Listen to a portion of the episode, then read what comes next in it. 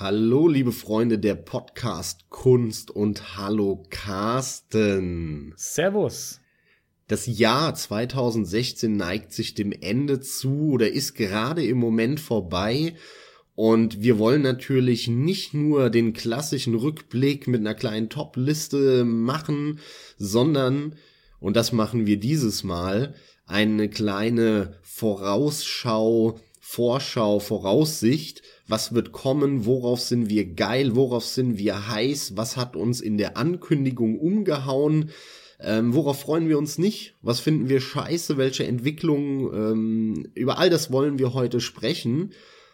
Da haben wir einiges vor, deswegen schwafeln wir gar nicht groß rum, und fangen sofort an mit dem Shit, der 2017 passieren wird und auf den wir uns freuen oder den wir scheiße finden. Wir fangen sofort an. Ich äh, wollte jetzt eigentlich noch ganz kurz äh, irgendwie dazu erwähnt haben, Letztes Jahr haben wir ja den Podcast gestartet und da war das halt alles, sagen wir mal einfach, ein bisschen knapper zeitlich, ne? Und da haben wir das zum einen, also wir haben Rückblick und Ausblick in eine Folge aufgenommen.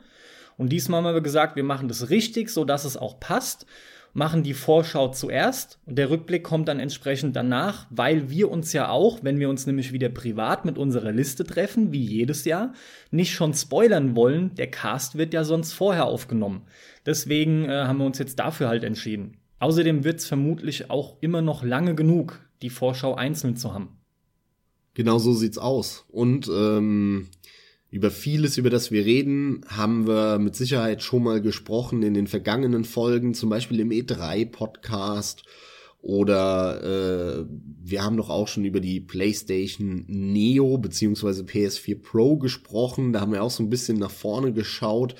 Also vieles werden wir jetzt doppelt und dreifach mal ansprechen, aber wir versuchen das so wenig wie möglich zu halten und so viel über die neuen und spannenden Themen zu sprechen. Naja, vor allem darfst ja auch nicht vergessen, es ist ja einiges an Zeit vergangen und entsprechend kann sich ja auch unser, unser Pegel nach oben oder unten geändert haben. Also unsere Freude, ja. Es kann ja sein, dass irgendwelche positiven oder negativen Details bekannt wurden über den ein oder anderen Titel seit der E3.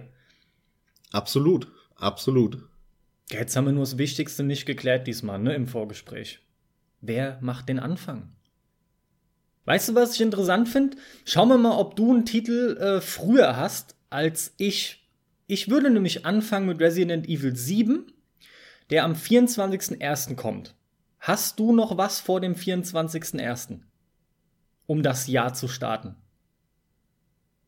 Äh, keine Ahnung, weil ich mir die Release-Daten nicht mit rausgeschrieben habe. Ich habe nur die Titel und äh, alles andere mache ich so aus meinem aus meinem Halbwissen, wann die ungefähr rauskommen.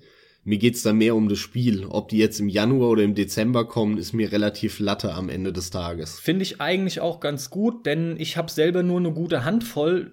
Bei den meisten ist ja noch überhaupt nicht genau klar, wann die kommen. Es gibt überhaupt kein festes genau. Release-Date. Genau. Und gleichzeitig ähm, fällt sich das auch nach hinten raus ja so mit Titeln, die zum Beispiel fürs letzte Quartal 2017 angekündigt sind, die unter Umständen noch eine Erwähnung finden werden in dem Cast und eigentlich kannst du schon von ausgehen, wahrscheinlich geht da locker 80 Prozent eh ins nächste Jahr noch rein, also ins 2018 rein. Ja, dann erzähl mal, Resident Evil 7. Erzähl mal, da haben wir wirklich schon einiges dazu gesagt. Resident Evil 7 ich bin gerade überlegen, in welchem Cast du das so ausgiebig erwähnt hattest. Du hattest es nämlich schon Definitiv E3. Auf der E3 wurde nämlich äh, angekündigt, dass die bisherige The Kitchen Demo. Boom Boom Boom. Eine große Enthüllung. Resident Evil 7 werden wird. Auf jeden Fall erinnere ich mich sehr schön an deine Zusammenfassung und wir haben ein bisschen ähm, überlegt gehabt, auch da ging es um die Entstehung von Resident 7, äh, Resident Evil 7 und das Ganze drumherum mit dem VR und dass das Ding höchstwahrscheinlich, weil das eigentlich nur so Sinn macht, ähm, aufgrund von VR, von PlayStation VR, in der Form, wie es dann auch ist, rauskommt. Resident Evil 7 geht nämlich auf der einen Seite so in Richtung die PT-Demo, ja, in diesen ganzen Ego-Horror, der wieder mehr so ein bisschen nach so atmosphärischem Horror wirkt, teils natürlich immer noch mit Jumpscares. Also Sie orientieren sich an modernen Dingen. Ich finde, sie probieren halt jetzt eben das Ruder rumzureißen, nachdem die Serie in meinen Augen als schlechter wurde. Ja, ich fand halt der Vierer war echt super, der Fünfer war noch irgendwo okay, da ging es aber schon für mich deutlich bergab. Und der Sechser, da brauchen wir nicht mehr drüber zu sagen, als ist echt ein ultimativer Tiefpunkt generell, finde ich, für Actionspiele. Siehst du das anders? Nee, ich sehe das 100% genauso. Also das ist für mich das, was Resident Evil 7 ausmacht. Ähm, also sie versuchen halt hier so ein bisschen auf diesen PlayStation VR oder generell Virtual Reality Hype aufzuspringen. Und ich hoffe von ganzem Herzen, als auch alter Resident Evil Fan eigentlich, zumindest was den Horror angeht und die dichte Atmosphäre, die die Spiele hatten und ausgestrahlt haben, dass es so ein bisschen Back to the Roots wird, aber das, na, das ist eigentlich falsch formuliert, weil Back to the Roots, da kann ich meinetwegen auch voll drauf scheißen. Mhm. Meinetwegen können die nichts machen wie vorher. Ich will aber einfach diese Marke Resident Evil für mich bedeutet die krasser Horror. Der Shit, krasser Horror. Und ich will wieder, dass sie oder hoffe für die Marke, dass sie dahin zurückfindet ob das jetzt auch ein Third-Person-Spiel wird oder nicht, ist mir scheißegal. Ob man da jetzt irgendwie die Items oder die Items wieder hat wie früher. Ist mir alles scheißegal. Resident Evil ist der krasse Horror-Shit. Und genau das will ich jetzt wieder sehen. Und deswegen können sie hier, beziehungsweise sie haben die Chance, das Ruder umzureißen und äh, dem, de, der ganzen Serie wieder frischen Wind zu verleihen, diese paar Jahre, in denen sie, was ja wahrscheinlich, ja, sind zwölf oder sowas, zwölf Jahre, in denen sie eigentlich nur Rotze rausgebracht haben, bestenfalls, also wirklich mit einem, mit drei Augen zugedrückt Mittelmaß, die kann man dann hoffentlich vergessen äh, lassen und dann endlich wieder, ja, eine Horrorserie äh, vorgesetzt zu bekommen von Capcom. Darauf freue ich mich. Absolut. Und zumindest aus meiner Sicht ist es auch das erste wirklich vollwertige Spiel, wo ich sage, äh, da lohnt sich mal VR dann zu haben. Und das gibt auch garantiert einen riesen Mehrwert. Ich kam halt mittlerweile auch längst in den Genuss, es mal testen zu dürfen, habe halt auch entsprechend die Kitchen-Demo gespielt etc. Und der ganze Demo-Scheiß, der unter anderem draußen ist, ja. An der Stelle auch aus Zeitgründen, es gehört jetzt nicht unbedingt rein. Das ist halt wieder eine andere Sache, ne, was VR angeht. Und der Horror bekommt garantiert einen Mehrgewinn, aber es stellt sich halt trotzdem die Frage, wie wird sich spielen mit VR und wie halt ohne. Ohne wird's, denke ich. Aber Moment, Moment, Moment. Du sagst jetzt, es ist mit Sicherheit, also so als würdest du es nicht wissen. Äh, du hast ja aber sehr wohl die Resident Evil Demo schon auf der PlayStation VR testen können. Erzähl doch mal, wie das war und wie dein, wie dein Eindruck war halt. Nee, ich habe mehrfach gesagt, garantiert bekommt das Ding oder der Horror dadurch einen Zuwachs. Aber was deine Frage angeht in Bezug auf den Eindruck, den ich hatte, also so sehr ich auch finde, dass PlayStation VR überhaupt nicht das ist, was ich mir vorgestellt habe, und ich finde das Ding technisch auch sauschwach, ja, aber die Immersion, die ist tatsächlich bombastisch. Aus dem Grund will ich auch unbedingt mal die anderen noch testen, die anderen Brillen, denn gerade die Kitchen-Demo und die Kitchen-Demo, ja, mag ein alter Bild sein, aber die flimmert wie die Sau, die sieht echt nicht allzu gut aus. Das ist grausam, finde ich. Aber die Demo selbst ist fantastisch zu erleben in VR. Also, ich denke, das haben viele Leute halt schon gesagt, aber man kann es auch nicht gescheit in Worte fassen. Man muss es einfach selber mal erlebt haben. Man hat nämlich tatsächlich man kann sich verlieren in, in dem Raum oder an den Ort, an denen dann die VR-Brille einen plötzlich wirklich bringt. Das funktioniert in der Tat, selbst mit grafisch nicht so schönen Spielen. Diese Immersion, wie gesagt, ist perfekt und entsprechend ist diese Horrorwirkung halt der Hammer. Wenn halt was nah auf dich dann zukommt, das ist einfach unglaublich und dass du halt durch dein Kopfbewegen gucken kannst. Du kannst halt wirklich um Ecken linsen und so ein Kram, ja. Das wird sehr interessant. Gleichzeitig war aber auch ich nicht gefeit vor so einer gewissen Übelkeit.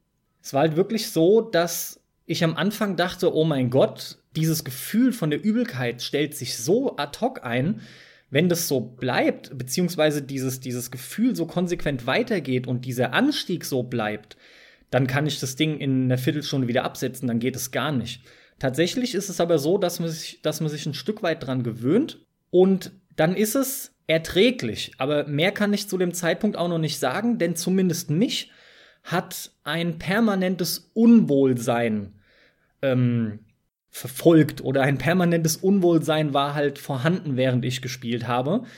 Aber das Erlebnis selbst war halt viel zu stark äh, und hat mich automatisch davon dann abgelenkt. Ja. Ich kann mir gut vorstellen, dass sich das nochmal deutlich bessert und es ist halt auch eben eine sehr individuelle Sache. Aber ja, aber das hattest du ja bei allen Spielen. Das hört sich jetzt an, als hättest du das nur bei Resident Evil gehabt. Tatsächlich muss ich auch unterscheiden. Es gab da krasse Unterschiede. Also es gab absolut krasse Unterschiede je nach Spiel. Und das schlimmste Erlebnis für mich war das angeblich bis jetzt grafisch beeindruckendste Spiel, nämlich von, von Crytek äh, Robinson The Journey, ja, dieses Dino-Erkundungsspiel. Und hauptsächlich liegt es tatsächlich daran, oder lag es tatsächlich daran, als ich es gespielt habe, dass du das halt ganz normal spielst, wie jedes andere Spiel ohne Brille ähm, aus der Ego-Perspektive. Nur gleichzeitig guckst du dich halt auch noch mit der Brille um. Das heißt, du drehst wirklich die Kamera mit dem rechten Stick, läufst ganz normal mit deinem linken und guckst dabei noch. Und am schlimmsten wird's halt, wenn du in eine Richtung dich drehst und dann aber noch deinen Kopf in die entgegengesetzte bewegst. In dem Moment war es halt ganz vorbei. Gut, aber wir, wir reden ja nicht über PlayStation VR, sondern über Resident Evil. Deswegen habe ich eingangs gemeint, ich wollte nicht so genau drauf eingehen. Aber um das mal irgendwie auf den Punkt zu bringen, der Mehrwert ist auf jeden Fall da und für mich jetzt schon beim Reintesten so stark, dass ich ein Stück weit schade finde, weil ich mir keine VR holen möchte und auch nicht holen werde zum jetzigen Zeitpunkt. Also bleibt mir im Prinzip nur die Option, ich werde Resident Evil 7 normal spielen, wie ich es gewöhnt bin. Und da traue ich dem Spiel aktuell halt zumindest nicht zu, dass es eins der besten Horrorspiele wird. Ich hoffe es, aber ich glaube, das Ding wird bestenfalls ja, sehr gut, haut mich aber nicht vom Hocker.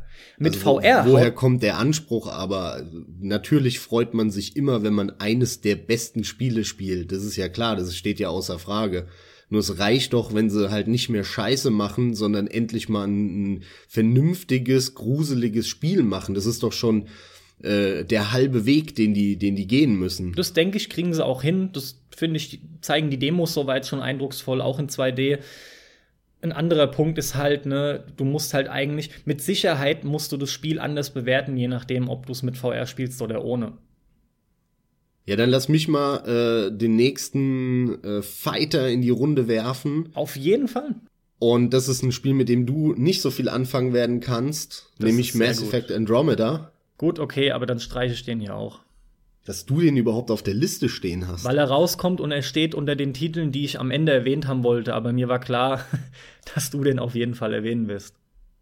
Hatten wir auch schon ein paar Worte ähm, auf der, ja, auf unserem E3-Podcast zu verloren. Mittlerweile kam ja noch mal ein großer, großer, fetter Trailer raus vor ein paar Wochen. Äh, aktuell jetzt, wo wir es aufnehmen, also das heißt, er kam, ich glaube, irgendwann Mitte November raus. Und da hat man viele Spielszenen auch gesehen. Aber der Trailer hat mich ehrlich gesagt ein bisschen runtergeholt, weil der sehr, sehr, wie soll ich es formulieren? Also er war, das war ein typischer Action-Trailer, wo du halt ganz häufig irgendwelche schnellen Cuts hattest, Leute, die irgendwo runterfallen, die mit Pistolen schießen und ne, diese typischen Standard-Billo-Trailer im Prinzip. Und was man aber quasi nicht gesehen hat, waren unterschiedliche Welten, die man erkundet. Das hat man zum Beispiel nicht gesehen. Oder ähm, andere Rassen, neue Rassen an, an Personen, auch Personen irgendwie, weiß ich nicht, die interessant aussehen, die man so noch nicht hatte. Also es sah alles sehr, sehr langweilig aus, um ehrlich zu sein. Was du dir halt auch wieder so sehr wünschst, ne? Vor allem, was dich beim ersten schon gekickt hat, oder? Das habe ich das noch richtig in Erinnerung? Was meinst du damit? Naja, mit Sicherheit wünschst du dir das, sonst hättest du es ja jetzt nicht so gesagt. Aber ich habe noch in Erinnerung, dass du dir gerne wieder ein Mass Effect eher wie den ersten wünschst, nur in gut halt auch. Du hattest auch so diese, diese Planetenfahrten angesprochen, die sie ja stattdessen rausgenommen haben, etc. Und jetzt sagst du halt, dass sie unter anderem so ganze Sachen und auch Rassen überhaupt nicht gezeigt haben, groß. Sie haben halt keine neuen gezeigt, das ist der Punkt. Und ich will halt nicht, und das ist das Problem, was ich mit Teil 2 und 3 hatte, so gerne ich die gespielt habe, ähm, fand ich halt es tot langweilig, weil die mit dem Einser super viele neue Ideen eingeführt haben, super viele neue Alien-Rassen, Kulturen sich ausgedacht haben, Geschichten sich ausgedacht haben, um diese Kulturen, um diese Planeten herum. Dann haben die irgendwas aufgebaut und dann ist Stillstand. Und zwar zwei Spiele lang. Kompletter Stillstand. Alles. Da hat, da kam nichts dazu und da ist nichts weggefallen. Und das ist halt das Problem. Ne? Also spielerisch ist was weggefallen, aber von, von, der, äh, von, von der Welt, die sie sich ausgedacht haben, kam nichts dazu und ist nichts weggefallen. Und das ist halt tot langweilig. Ich will, ich will am liebsten je, in jedem Spiel einen anderen Hauptcharakter haben. Ich brauche dieses ganze Käsegedöns da nicht, immer denselben Typ zu spielen und so. Ich habe zudem keine Verbindung, weil das bin ich, den Typ, den ich spiele. Es ist mir alles scheißegal. Und das, ich äh, habe die Hoffnung nicht verloren, weil der Trailer kann was aussagen, kann aber auch nicht. Der Trailer hat mir einfach nur nicht besonders gut gefallen. Ich habe aber von dem Spiel auch schon Sachen gesehen, die mir sehr wohl gut gefallen haben und mir diese Hoffnung gegeben haben, dass es dort wieder viele neue Planeten geben wird und äh, viele neue Rassen und, und eben auch dieser, dieses Fahrzeug, dieser Mako wieder dabei ist, wo man dann über die Planetenoberflächen rast. All das wurde schon angedeutet. Und ich, wie gesagt, habe die Hoffnung nicht verloren, nur wegen dem Trailer, der das jetzt nicht gezeigt hat. Ich will halt aber nicht, dass ähm, Andromeda wieder einfach nur mm, oder oder im schlimmsten Fall noch viel stärkerer als Teil 2 und 3 noch viel stärkerer linearer Schlauch Third Person Shooter wird. Da habe ich keinen Bock drauf. Ich will ein Rollenspiel, verdammt nochmal. Ich will keinen Shooter spielen. Diese Aufgabe hat EA und ich bin gespannt, ob sie es schaffen, mich zufriedenzustellen, zumindest mal auf einem mittelmäßigen Niveau, dass sie mir wieder ein Rollenspiel geben mit einer Welt, die, die man erkunden kann. Und kein Schlauchshooter. Joa, deine Befürchtungen, die du geäußert hast, scheinen ja aber durchaus begründet und ich weiß nicht, was meinst du denn? Was meinst du, was es wird, wenn du mal einfach wild rumspinnst? Ich kann es nicht sagen im Moment. Okay, ich drück dir die Daumen. Mir ist es egal, dir drücke ich natürlich die Daumen und vielen anderen. Verkaufen wird sich gut.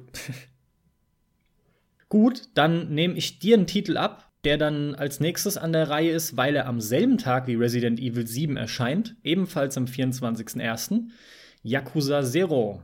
Und für mich ist das sehr interessant, ne? Der ist jetzt doppelt bei mir in der Erwähnung. Trotzdem an der Stelle noch mal schnell zusammengefasst.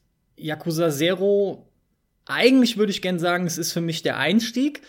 Streng genommen ist es das auch, weil du die japanische Version zu mir mitgebracht hattest vor ein paar Monaten. Und dann habe ich da, ich weiß nicht, was war es denn, drei, vier Stündchen reingezockt und wollte auch halt das Pad nicht mehr aus der Hand legen. Das hat war schon ordentlich, ja. Das hat unheimlich viel Spaß gemacht und es ist nicht so, als hätte ich nicht vorher Yakuza-Teile schon versucht, ja. Aber die hatten mich noch nicht so wirklich gepackt. Den dritten habe ich durchaus auch einige Stunden versucht, aber vermutlich war da irgendwie der Zug abgefahren. Jetzt ist aber der Zero nun mal mit ziemlich aktueller Technik trotzdem da, der sieht top aus, dieser 80er-Jahre-Stil gefällt mir auch extrem gut. Natürlich ist das ganze Gameplay einfach deutlich verfeinert. Die Serie baut ja auch konsequent aufeinander auf und wie du auch immer wieder betonst, ist das eine der Serien, die sich ja auch ähm, sehr gut weiterentwickelt und entsprechend ist der Zero halt ein Teil, der einfach jetzt so, so einen einschlagenden Effekt auf mich hat und auch hatte bei der langen Anspielsession da ich mir aber die japanische nicht kaufen will, freue ich mich halt entsprechend jetzt auf den Release. Ich bin aktuell noch am Fünfer dran. Den will ich bis dahin abgeschlossen haben. Der macht mir auch durchaus sehr viel Laune. Das wird aber jetzt wirklich ausgelöst durch diese Freude auf den Zero. Und ich denke, dass ich mittlerweile den Einstieg in Yakuza dadurch gefunden habe. Das zeigt mir halt auch der Punkt, dass ich jetzt einen in Anführungsstrichen alten PS3-Teil dann doch spiele und gut finde. Aber ich freue mich so gigantisch auf diesen Teil. 24.01. ebenfalls, ey. Der ist so markiert, dieser Tag im Kalender. Ich werde mir den natürlich auch holen und auch noch mal zocken, um die Geschichte dann komplett noch mal zu raffen. Auch in, in ihren Details. Da freue ich mich auch sehr drauf. Äh, Im gleichen Atemzug will ich hier aber auch Yakuza 6 erwähnen, wo jetzt relativ aktuell die Demo erschienen ist und der wird jetzt auch wie immer, alle Yakuza-Teile erscheinen in Japan immer um Weihnachten rum, also kurz vor Weihnachten dort im Dezember. Und der wird nächstes Jahr auf meiner Liste definitiv stehen, auch wenn er jetzt offiziell zwar in Japan 2016 eben rauskommt, will ich ihn auch trotzdem erwähnt haben. Den werde ich mir holen, den werde ich importieren aus Japan und definitiv im Laufe des nächsten Jahres zocken. Da freue ich mich extrem drauf und das ist auch eines der Spiele, wo ich immer noch auf Infos warte, ob die Pro-Variante vielleicht in 60 Frames läuft. Das wäre für mich unter anderem einer der Gründe, mir mal eine Pro zuzulegen. Äh, ansonsten sehe ich da im Moment null Bedarf zu. Aber das äh, wird sich zeigen. Aber da bin ich ultra heiß drauf, weil sie halt jetzt eine fette neue Engine haben mit dem Sechser und das sieht wirklich fantastisch aus, was man davon gesehen hat. Und endlich halt dieser große Schritt, auf den ich eigentlich seit 2011, 12 warte. Dieser Schritt, wirklich mit neuer Engine und allem neu, der kommt jetzt. Alles dazwischen waren Spin-offs und äh, Nachfolger, und jetzt kommt dieser große Wandel und da freue ich mich sehr drauf. Ähm, das kann ich ehrlich gesagt nicht mehr abwarten. Ja, das spricht schon Bendemax, dass für dich die verbesserte Version von diesem Teil sogar ein System-Seller wäre im Falle der, PS, äh, der PS4 Pro. Auf jeden Fall, auf Gigantisch, jeden Fall. ja. Wenn man sich allerdings, und da komme ich jetzt nicht umhin, das zu sagen, wenn man sich allerdings den generellen PS4 Pro Support anguckt, ich meine jetzt nicht die Häufigkeit, die ist in Ordnung, aber wie das alles so läuft, dann sagen wir mal einfach, ist es sehr halbgar derzeit.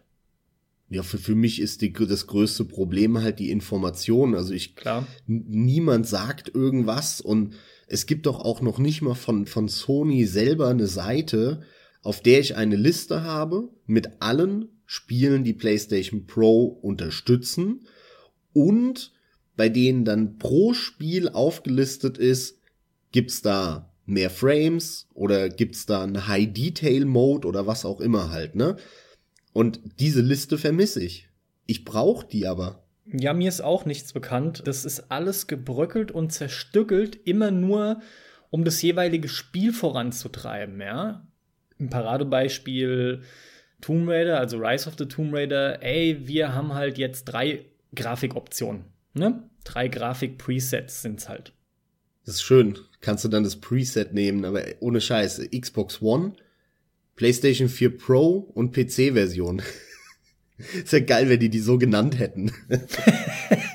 Jetzt weiß ich gerade, sorry, ich habe echt eine Sekunde länger gebraucht. Ich wusste gerade nicht, worauf du hinaus willst. Und naja, halt super. niedrig, mittel, hoch, ne? Das ist, das ist ja, wie gesagt, in dem Moment dann klar gewesen. Es war nur die erste Sekunde.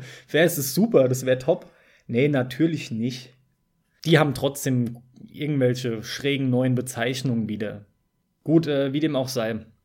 So viel zu Yakuza hast du in den Ring geworfen. Ich hoffe, dass du auch zumindest halbwegs so angefixt wirst wie ich von der Serie dann. Und ich äh, bleibe bei Sony exklusiven Titeln und komme zu Horizon Zero Dawn. Mhm wo ich noch nicht 100% weiß, ob es mich anmachen wird und ob ich es spielen werde. Kommt ein bisschen drauf an, äh, was dann bei rumkommt. Aber insgesamt, finde ich, sieht das Ding schon ziemlich geil aus. Und vor allem halt äh, grafisch macht es viel her. Und die Gameplay-Szenen, die man jetzt im Laufe des Jahres immer wieder gesehen hat, sahen für meinen Geschmack auch gut, sauber, flüssig aus so dass ich schon Bock hätte, das auch das Pad in die Hand zu nehmen. Und das ist insgesamt einfach, äh, ja, ist es, äh, wie soll ich sagen, ist es die Basis, um, um ein Spiel zu sein, was mir extrem gut gefällt. Es sieht optisch schön aus, es gefällt mir, es spricht mich an. Nicht nur von der technischen Qualität her, sondern eben auch vom Design, von diesem herbstartigen Dschungel, Steppen, irgendwas, keine Ahnung, obwohl es ist ja weniger Dschungel, es sieht ja eher aus wie, wie so Skyrim-mäßig, ne? so nordisch stellenweise. Oh, das stimmt, ja, so sieht es tatsächlich eher aus. Weil du dann so Schnee auf den Bergen im Hintergrund hast und dann aber dann wieder so so Bäume, die so so äh, braune, braunrote Blätter haben, also ne, mit so einem ja. Herbsttouch. Genau. Wer weiß, was noch alles kommt, das, was man halt bis jetzt gesehen hat, ne? Das war ja immer Ja, natürlich, klar, da mögen noch, mögen natürlich noch ganz andere Level drin sein, werden wir sehen. Aber das gefällt mir und, und plus halt eben, also wirklich das Movement und so, das sah alles schön direkt aus, schön knackig, ähm, bisschen lange Animationsphasen vielleicht, wenn du dich wieder drehst, dann, dann kommt wieder so eine blöde Ewig-Animation oder sowas. Aber da will ich jetzt mal nicht äh, so, so starke Vorurteile haben. Ich bin gespannt. Ich finde, es sieht gut aus. Mal schauen, ob ich zocken werde. Aber ich freue mich da sehr, das zu verfolgen und dann die Tests mir anzuschauen und hoffentlich dann damit auch viel Spaß zu haben. Sehr interessant. Das ist wieder so die typische Kategorie, ähm, wo ich bei dir durch Uncharted gelernt habe, du kannst Spaß mit so Dingen haben. Eigentlich spricht es dich aber erstmal nicht an, deswegen nochmal ganz konkret zusammengefasst. Also es ist zum einen der Look, ja, das ganze Design, halt wieder so nordisch, das findest du immer cool.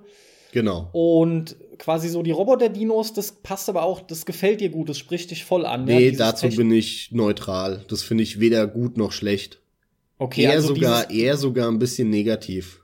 Okay, also die Mischung mit dem modernen und alten, so nenne ich es jetzt mal runtergebrochen, ja, die findest du eher negativ. Nee. Die Mischung wieder ist gut. es ist nicht die Mischung aus altem und neuen. Das wäre sogar, das finde ich grundsätzlich sogar cool, diesen Ansatz.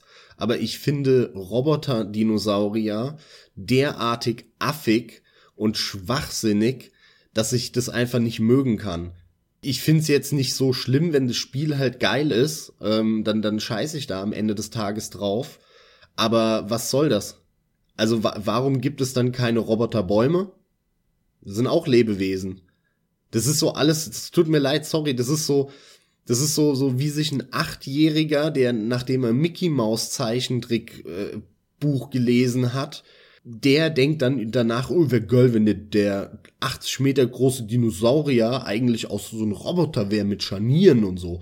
Aber das ist so ein an den Haaren herbeigezogener, schwachsinniger Blödsinn, äh, dass es mir halt das Gesamtding schon wieder negativ runterzieht. Also erstmal gleich vorweg, interessant ist, ich habe mich tatsächlich missverständlich ausgedrückt. Es macht aber mehr Sinn, wie du es interpretiert hast. Ich hatte ja vorher über das Nordische und so gesprochen und über die, wir haben Skyrim-artiges Setting genannt. Ich meinte mit alt und neu, mit neu meinte ich nur moderne Technik und mit alt meinte ich, dass es trotzdem diesen Höhlenmenschen-Look hat und nicht die Dinos, ja. Aber ja, gehört ja aber auch dazu. Gehört dazu, ganz genau. Und da du es jetzt aber so schön nur auf dieses Gebilde von, von Robodinos gemünzt hast, da habe ich eine ganz eigene Meinung dazu.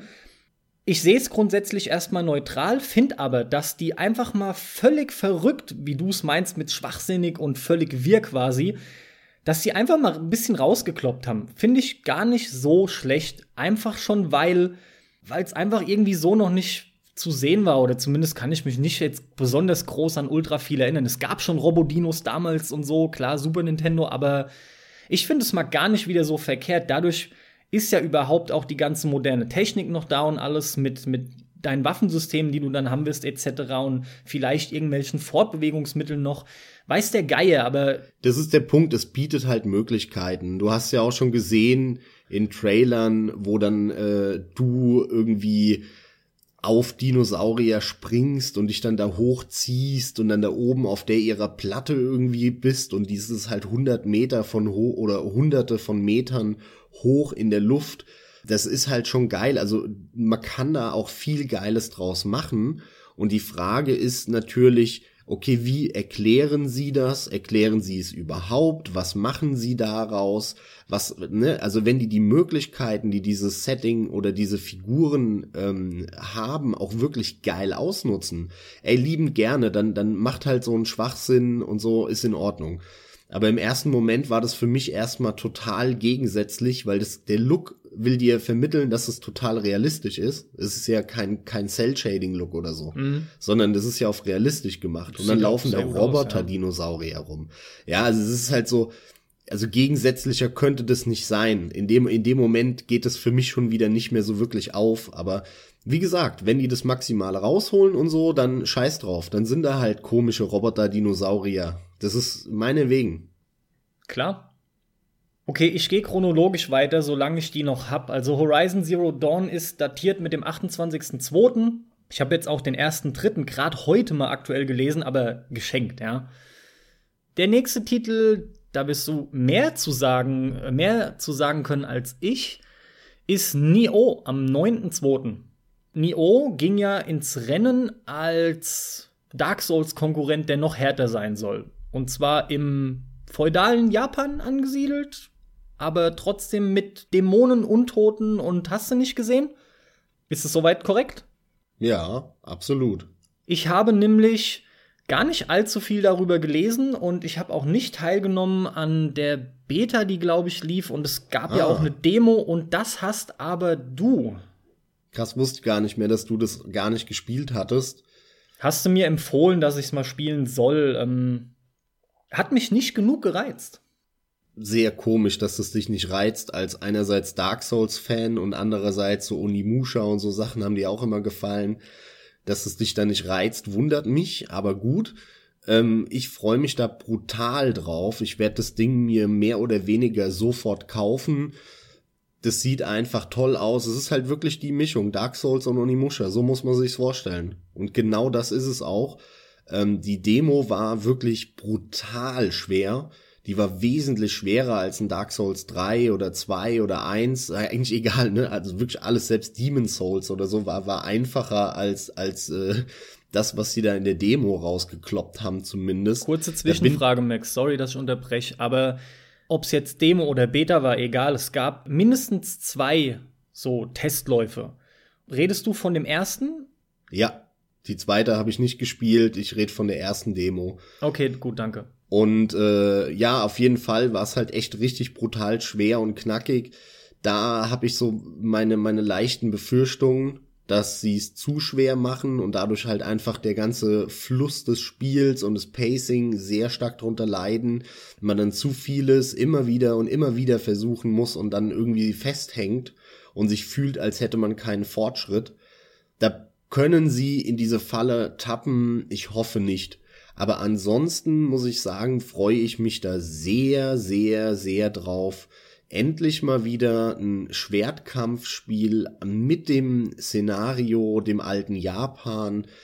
Das gibt's einfach viel zu selten und egal, ob das auf düster gemacht ist und bockschwer wie Dark Souls oder auf locker flockig, äh, weiß ich nicht, Hacken Slay, ähm, Action geladen und ein bisschen leichter wie dann God of War oder, oder ein Dantes Inferno oder Bayonetta oder sowas, weißt du, so in die, in diese Hack-and-Slay-Richtung, ist mir ehrlich gesagt vollkommen scheißegal. Ich will einfach mehr Spiele in diesem Samurai-Setting, geile Schwertkämpfe, und davon gibt's einfach zu wenig und deswegen hangel ich mich da an diesen Bröckchen entlang, an allem, was es gibt. Und Nio ist alles andere als ein Brocken äh, oder als ein Bröckchen, sondern das ist halt wirklich ein riesengroßer Brocken, der da auf uns zukommt, der halt, äh, ich sag mal jetzt ein bisschen überspitzt formuliert, im Extremfall ein Dark Souls Killer sein könnte und äh, selbst wenn er das nicht ist, ähm, könnte es aber so, so ja, eine, eine schwere, moderne Variante von einem Onimusha werden. Also ich sehe da sehr viel Potenzial oder auch Ninja Gaiden geht mir da durch den Kopf. Mhm. Ist ein bisschen träger, ne? Ninja Gaiden war sehr dynamisch, da konnte man dann Doppelsprünge und was weiß ich was alles machen. Da ist äh, Nio schon eher Richtung Dark Souls, eher Third Person, bodenständig, ähm, ne? Bisschen, bisschen langsamer, bisschen realistischer, eher in Richtung Schwertkampfsimulator mit verschiedenen Stellungen und was weiß ich was. Ich bin ultra heiß drauf, ich freue mich brutal drauf, ich bin gespannt, was sie sich einfallen lassen. Also, das ist wirklich einer der wenigen großen Titel, auf die ich richtig heiß bin nächstes Jahr. Wie kam es dann, dass du an der zweiten Demo oder an der Beta nicht teilgenommen hast? Woran lag das? Weil es äh, andersrum müsstest du eigentlich fragen, warum ich überhaupt, wenn ich so heiß drauf bin, schon die erste Demo gespielt habe. Weil ich bin jemand, wenn ich heiß auf irgendwas bin, dann versuche ich mir weder was davon anzugucken oder so, so wenig wie möglich davon anzugucken, noch zu spielen, weil äh, die, die machen ja kein extra Level für, für die Demo. Das heißt, äh, in dem Moment nehme ich mir ja schon was vom Erlebnis, was ich dann in einem Jahr haben werde, weg. Und ähm, das versuche ich zu vermeiden, wo es nur geht. Eine Demo brauche ich in der Regel nicht mehr, weil ich aufgrund von einem Gameplay-Video eh schon weiß, wie sich das steuert und, und äh, wie das abläuft. Dafür habe ich zu viel in meinem Leben schon gezockt. Insofern, äh, ja, habe ich eigentlich da kein Interesse dran. Ja, die Frage hast du sehr schön beantwortet. Ich habe mir beide angeschaut in Videos. Das zweite sieht bedeutend besser aus, was sie dann gebracht haben. Rein von, vom Setting her, das war alles nicht mehr ganz so düster, mal auch ein Stück heller, vor allem aber noch geiler designt, wie ich fand. Ansonsten, ein Freund hat das Ding auch gezockt und der bestätigt aber deine Aussage. Irgendwie knüppelschwer und ultra Gemetzel, ja. Schenkt dir wirklich gar nichts. Aber. Ich nehme an, der Alex. Ja, ja, der Alex. Aber hat sofort gemeint, ist gekauft, ja hat er sofort gesagt, hey geil, weiter geht's, ist gekauft. Ja, bei dem Scheiß tickt der Alex genauso wie ich. Ja, aber er hat's halt auch aktiv gespielt und ist sehr angetan davon, auch wenn er gesagt hat, er hat, äh, es hat ihn fast zwei Pets gekostet hier. ja, also das muss wirklich schon echt zur Sache gehen. Ging mir ähnlich, ja. Was mich angeht, ist von daher zumindest die Tendenz insofern steigend, was meine Freude angeht, weil ich halt von euch beiden nur Gutes höre und bei euch beiden kann ich mich im Falle von dieser Art Spiele einfach drauf verlassen. Bei dir sogar bei den meisten Spielen. Und der Alex, der spielt dahingehend nicht so viel, aber meine Erwartung ist da auch definitiv recht hoch. Ich weiß nicht, warum das mich jetzt nicht so riesig freut, aber das Ding wird dann kommen und keine Ahnung, am Ende gleich ich mir den halt mal von dir aus, weiß der Geier. Was kommt der für ein PC? Nee, ist auch ein Ex Exklusivding? Meines Wissens nicht.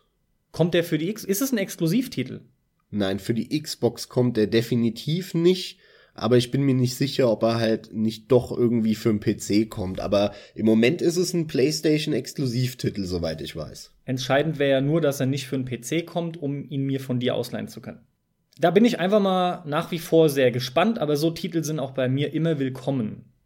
Das wird dann nächstes Jahr definitiv mein PlayStation-Jahr, weil dann kommen endlich all diese Spiele raus, weswegen ich mir die Kiste gekauft habe Bloodborne ist ja jetzt schon ein bisschen her. Yakuza Zero, okay, und jetzt kommt endlich Yakuza 6, ne, dann Nio und unter anderem noch ein weiteres, nämlich Persona 5, mein Freund. Mhm. Shin Megami Tensei Persona 5, da freue ich mich brutalo drauf. Das sieht einfach so fantastisch aus. Ich habe es auch schon mehrfach angesprochen. Ich will gar nicht viel zu dem Titel sagen. Ähm, ansonsten langweilen wir hier unsere Zuhörer nur, weil ich, da komme ich ein Stück weit ins Schwärmen immer. Und zwar nicht unbedingt, was das Gameplay angeht. Vor allem, was die nicht gut können, ist so ein Spielfluss beibehalten. Die haben alle ein schlechtes Pacing, die, die verlieren sich irgendwann im Nichts und ziehen sich wie Kaugummi die Persona-Spiele. Deswegen habe ich die alle oder fast alle frühzeitig abgebrochen. Das Einzige, was ich ehrlich gesagt wirklich mit Freude durchgezockt habe bis zur letzten Sekunde war der Persona 2 Innocent Sin. Der war richtig, richtig geil. Für die PSP-Variante habe ich da gezockt. Aber trotz allem komme ich ins Schwärmen bei all den Teilen, wenn es halt darum geht, wie man ein Spiel designt von der Optik, vom, vom Soundtrack, ähm, diese, diese Mischung aus Fantasy und, und Schulalltag und Realismus das können einfach die Japaner, wenn, wenn dann die Japaner und diese Spielserie beweist das. Und ich hoffe halt, dass sie die Chance nutzen, dass sie nicht nur ihr, ihre alten Stärken beibehalten, sondern auch die Schwächen eben ausmerzen und halt Dungeons bieten, die nicht immer dasselbe und selbe sind, wo ich nach 30 Stunden sag, wisst ihr was, fickt euch, ich habe keinen Bock mehr, weil der Dungeon einfach so langweilig ist. Sie, sie müssen halt es schaffen, da spannende Level reinzubringen, nicht so eine Grinding-Scheiße, die leider in Japan häufig sehr erfolgreich ist. Und ich hoffe, dass sie da irgendwie die Brücke hinbekommen, so zwischen unserer Kultur und der Kultur der Japaner Deswegen, nichtsdestotrotz, selbst wenn sie die Schwächen nicht verbessern, sondern nur das machen, was sie sonst auch immer gemacht haben, äh, mit besserer Grafik und allem, selbst dann habe ich da 30 Stunden Spaß mit oder 20. Her damit, immer gerne, werde ich auch zocken, aber ich hoffe halt, dass sie wirklich diese Chance nutzen mit, mit einer neuen Engine jetzt und allem, da halt rigoros die Schwächen zu verbessern. Und da bin ich ultra gespannt drauf. Und ich habe es schon mal gesagt, guckt euch die Menüs an. Im, in den Persona-Trailern, da sieht man häufig die Menüs. Ey, sorry, die haben einfach mehr Design und mehr Style, das Menü von Persona, als halt mal so manch andere ganze Spieleserie und ein bisschen abfällig sage ich da immer Halo, weil Halo ist einfach hat gar kein Design. Das ist halt einfach graue Matsche. Und wenn du dann halt Persona 5 oder generell Persona dagegen hältst und du dir denkst, alter Schwede, die Menüs sind geiler als alles andere in den anderen Spielen, das ist schon, schon bitter. Ja, deswegen, ey, ich komme da ins Schwärmen, trotz allem, trotz den Kritikpunkten. Ich bin geil, ich bin heiß. Äh, das sind die Gründe, warum ich hier eine Playstation stehen hab und äh, die Playstation anmache und nicht wie sonst immer meinem PC. Ich bin geil drauf. Und ich mag die Trailer. ich habe äh, den Einstieg mit Persona damals verpasst. Ich weiß noch, wie über den ersten jemand geredet hatte und war total begeistert. Es ging aber damals an mir vorbei und als du dann damit angefangen hast, habe ich mir mal ein bisschen angeschaut, hat mich nicht so gekickt. Äh, gut, die Trailer sind jetzt hammer soweit. Äh, Trailer sind aber oft geil. Was aber hier wirklich besonders ist, ich erwähne es auch nochmal, ist tatsächlich der Stil. Das sieht unglaublich gut aus. Ich sag einfach mal, ich bezweifle dennoch, dass Persona mich jetzt kriegen wird. Ist aber auch nicht weiter wild. Ich freue mich. Ich behaupte, wenn sie es schaffen, die Schwächen zu verbessern, was ich eben gesagt habe, dann ist die Wahrscheinlichkeit sehr hoch, dass sie dich kriegen. Wenn alles beim Alten bleibt und sie einfach nur wie immer ein super schönes, tolles Spiel machen, das aber die alten Schwächen beibehält, dann interessiert es dich wieder nicht. Ja, nur haben mich die Spiele ja das, was, was das Ganze so Pacing-Schwächen und so, das kriege ich ja eigentlich erst mit, wenn ich ein paar Stunden drin bin. Das war ich ja aber nie. Ich habe ja keines dieser Spiele auch nur selber für eine Minute mal gespielt. Auch bei dir nicht. Ja, doch. Ich habe nur zugeguckt, bin ich mir ziemlich sicher.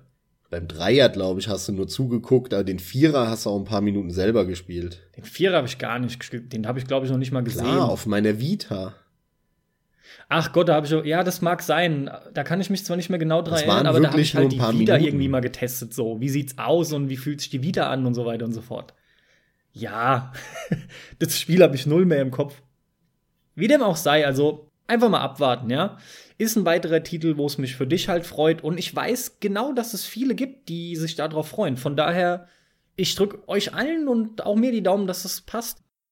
Max, perfekte Überleitung ist das Datum, was du nicht genannt hast, ist ja auch nicht schlimm, ist aber der 14.2., denn am selben Tag kommt ein weiterer Titel, auf den wir uns beide freuen, und zwar aus denselben Gründen, obwohl das auch gleichzeitig der Grund ist, warum ich noch relativ große Bedenken habe. Und zwar ist der Titel, von dem ich rede, For Honor Max.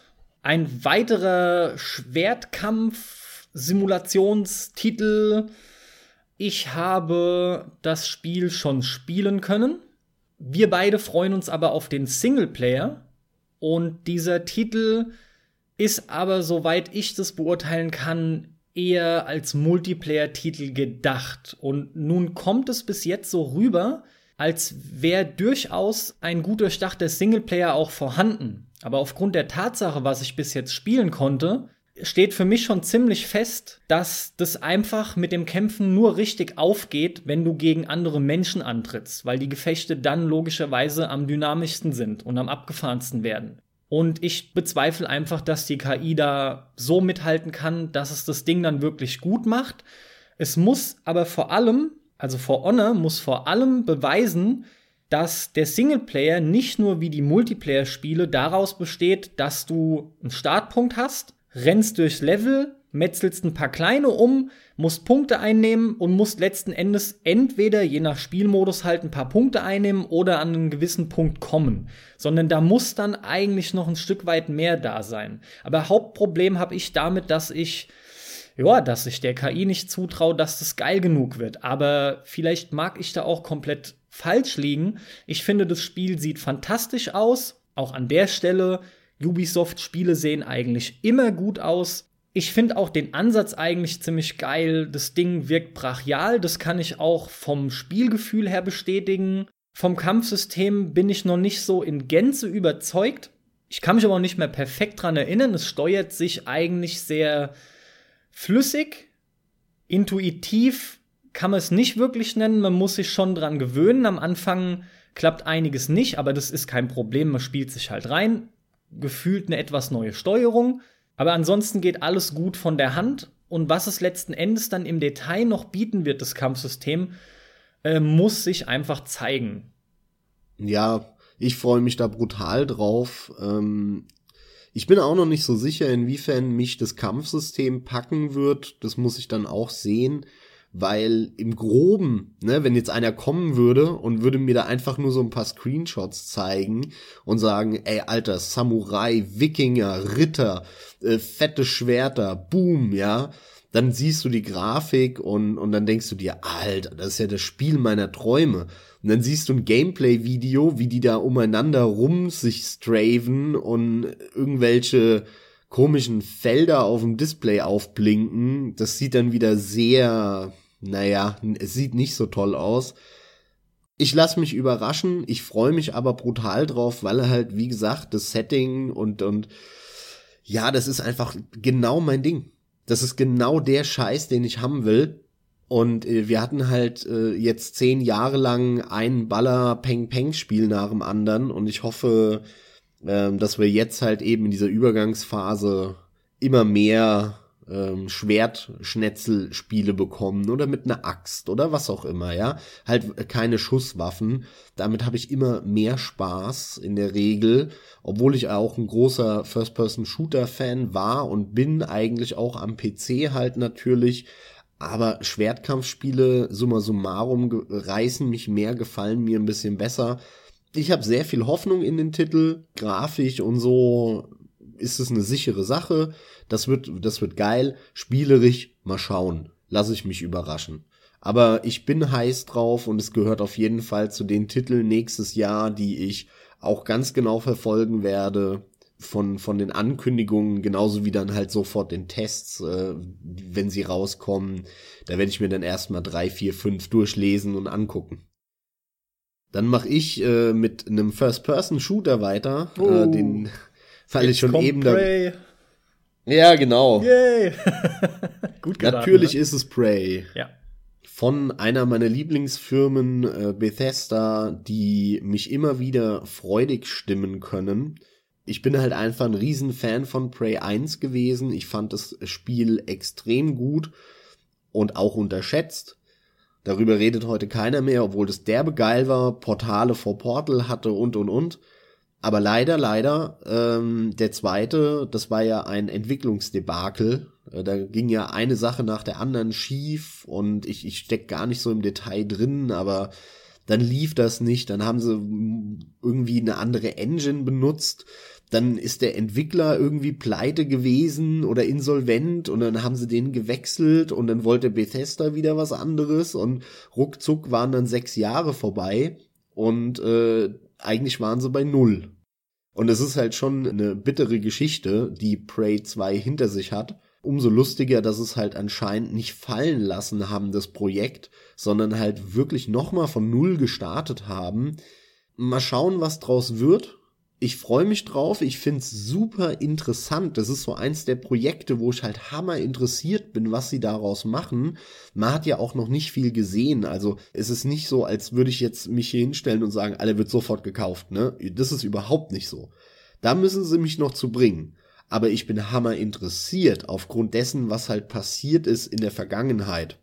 Andersrum muss man aber auch ganz klar sagen, Spiele, die zehn Jahre in Entwicklung sind, sind halt in der Regel scheiße. Deswegen sind sie zehn Jahre in Entwicklung und kamen nicht raus.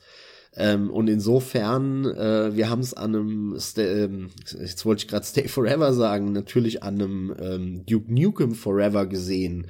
Oder es gibt da andere Beispiele. Jetzt ein relativ aktuelles Beispiel. Wir haben jetzt ne, Anfang Dezember 2016. Was kommt da raus? The Last Guardian. Also, ne, ich hab's schon mal in dem Cast gesagt, ich würde mich da mal nicht so hypen lassen auf den Titel, weil wenn ein Spiel zehn Jahre in Entwicklung ist, dann hat es seine Gründe, Leute. Oh ja, ich bin da auch sehr zwiegespalten. Auf der einen Seite würde ich sagen, sie haben schon einiges über die Jahre mittlerweile gehabt, aber die Frage ist halt, wie sehr haben sie sich verrannt und vor allem, wie sehr konnte dann das restliche Team und die Leute, die wahrscheinlich noch dazugeholt wurden, wie sehr können die das, das Ganze retten, beziehungsweise, mhm. um es mal positiver auszudrücken, zu einem guten Ende und einem guten Spiel machen, ja. Auf jeden Fall ist äh, Hype ist eigentlich unangebracht, ja. Das ist eine Freude aufgrund der Tatsache, dass man halt Spaß hatte mit den anderen Titeln von denen, mit den Zweien. Ja, es ist halt aber auch, die ganzen Frauen und so freuen sich darauf, weil dieser Fuchurverschnitt da halt schnuckig aussieht und ein paar lustige Mimiken drauf hat. Das ist halt auch wieder dieser Pixar-Effekt. Das haben sie auch mit Sicherheit grafisch bis jetzt ganz nett umgesetzt.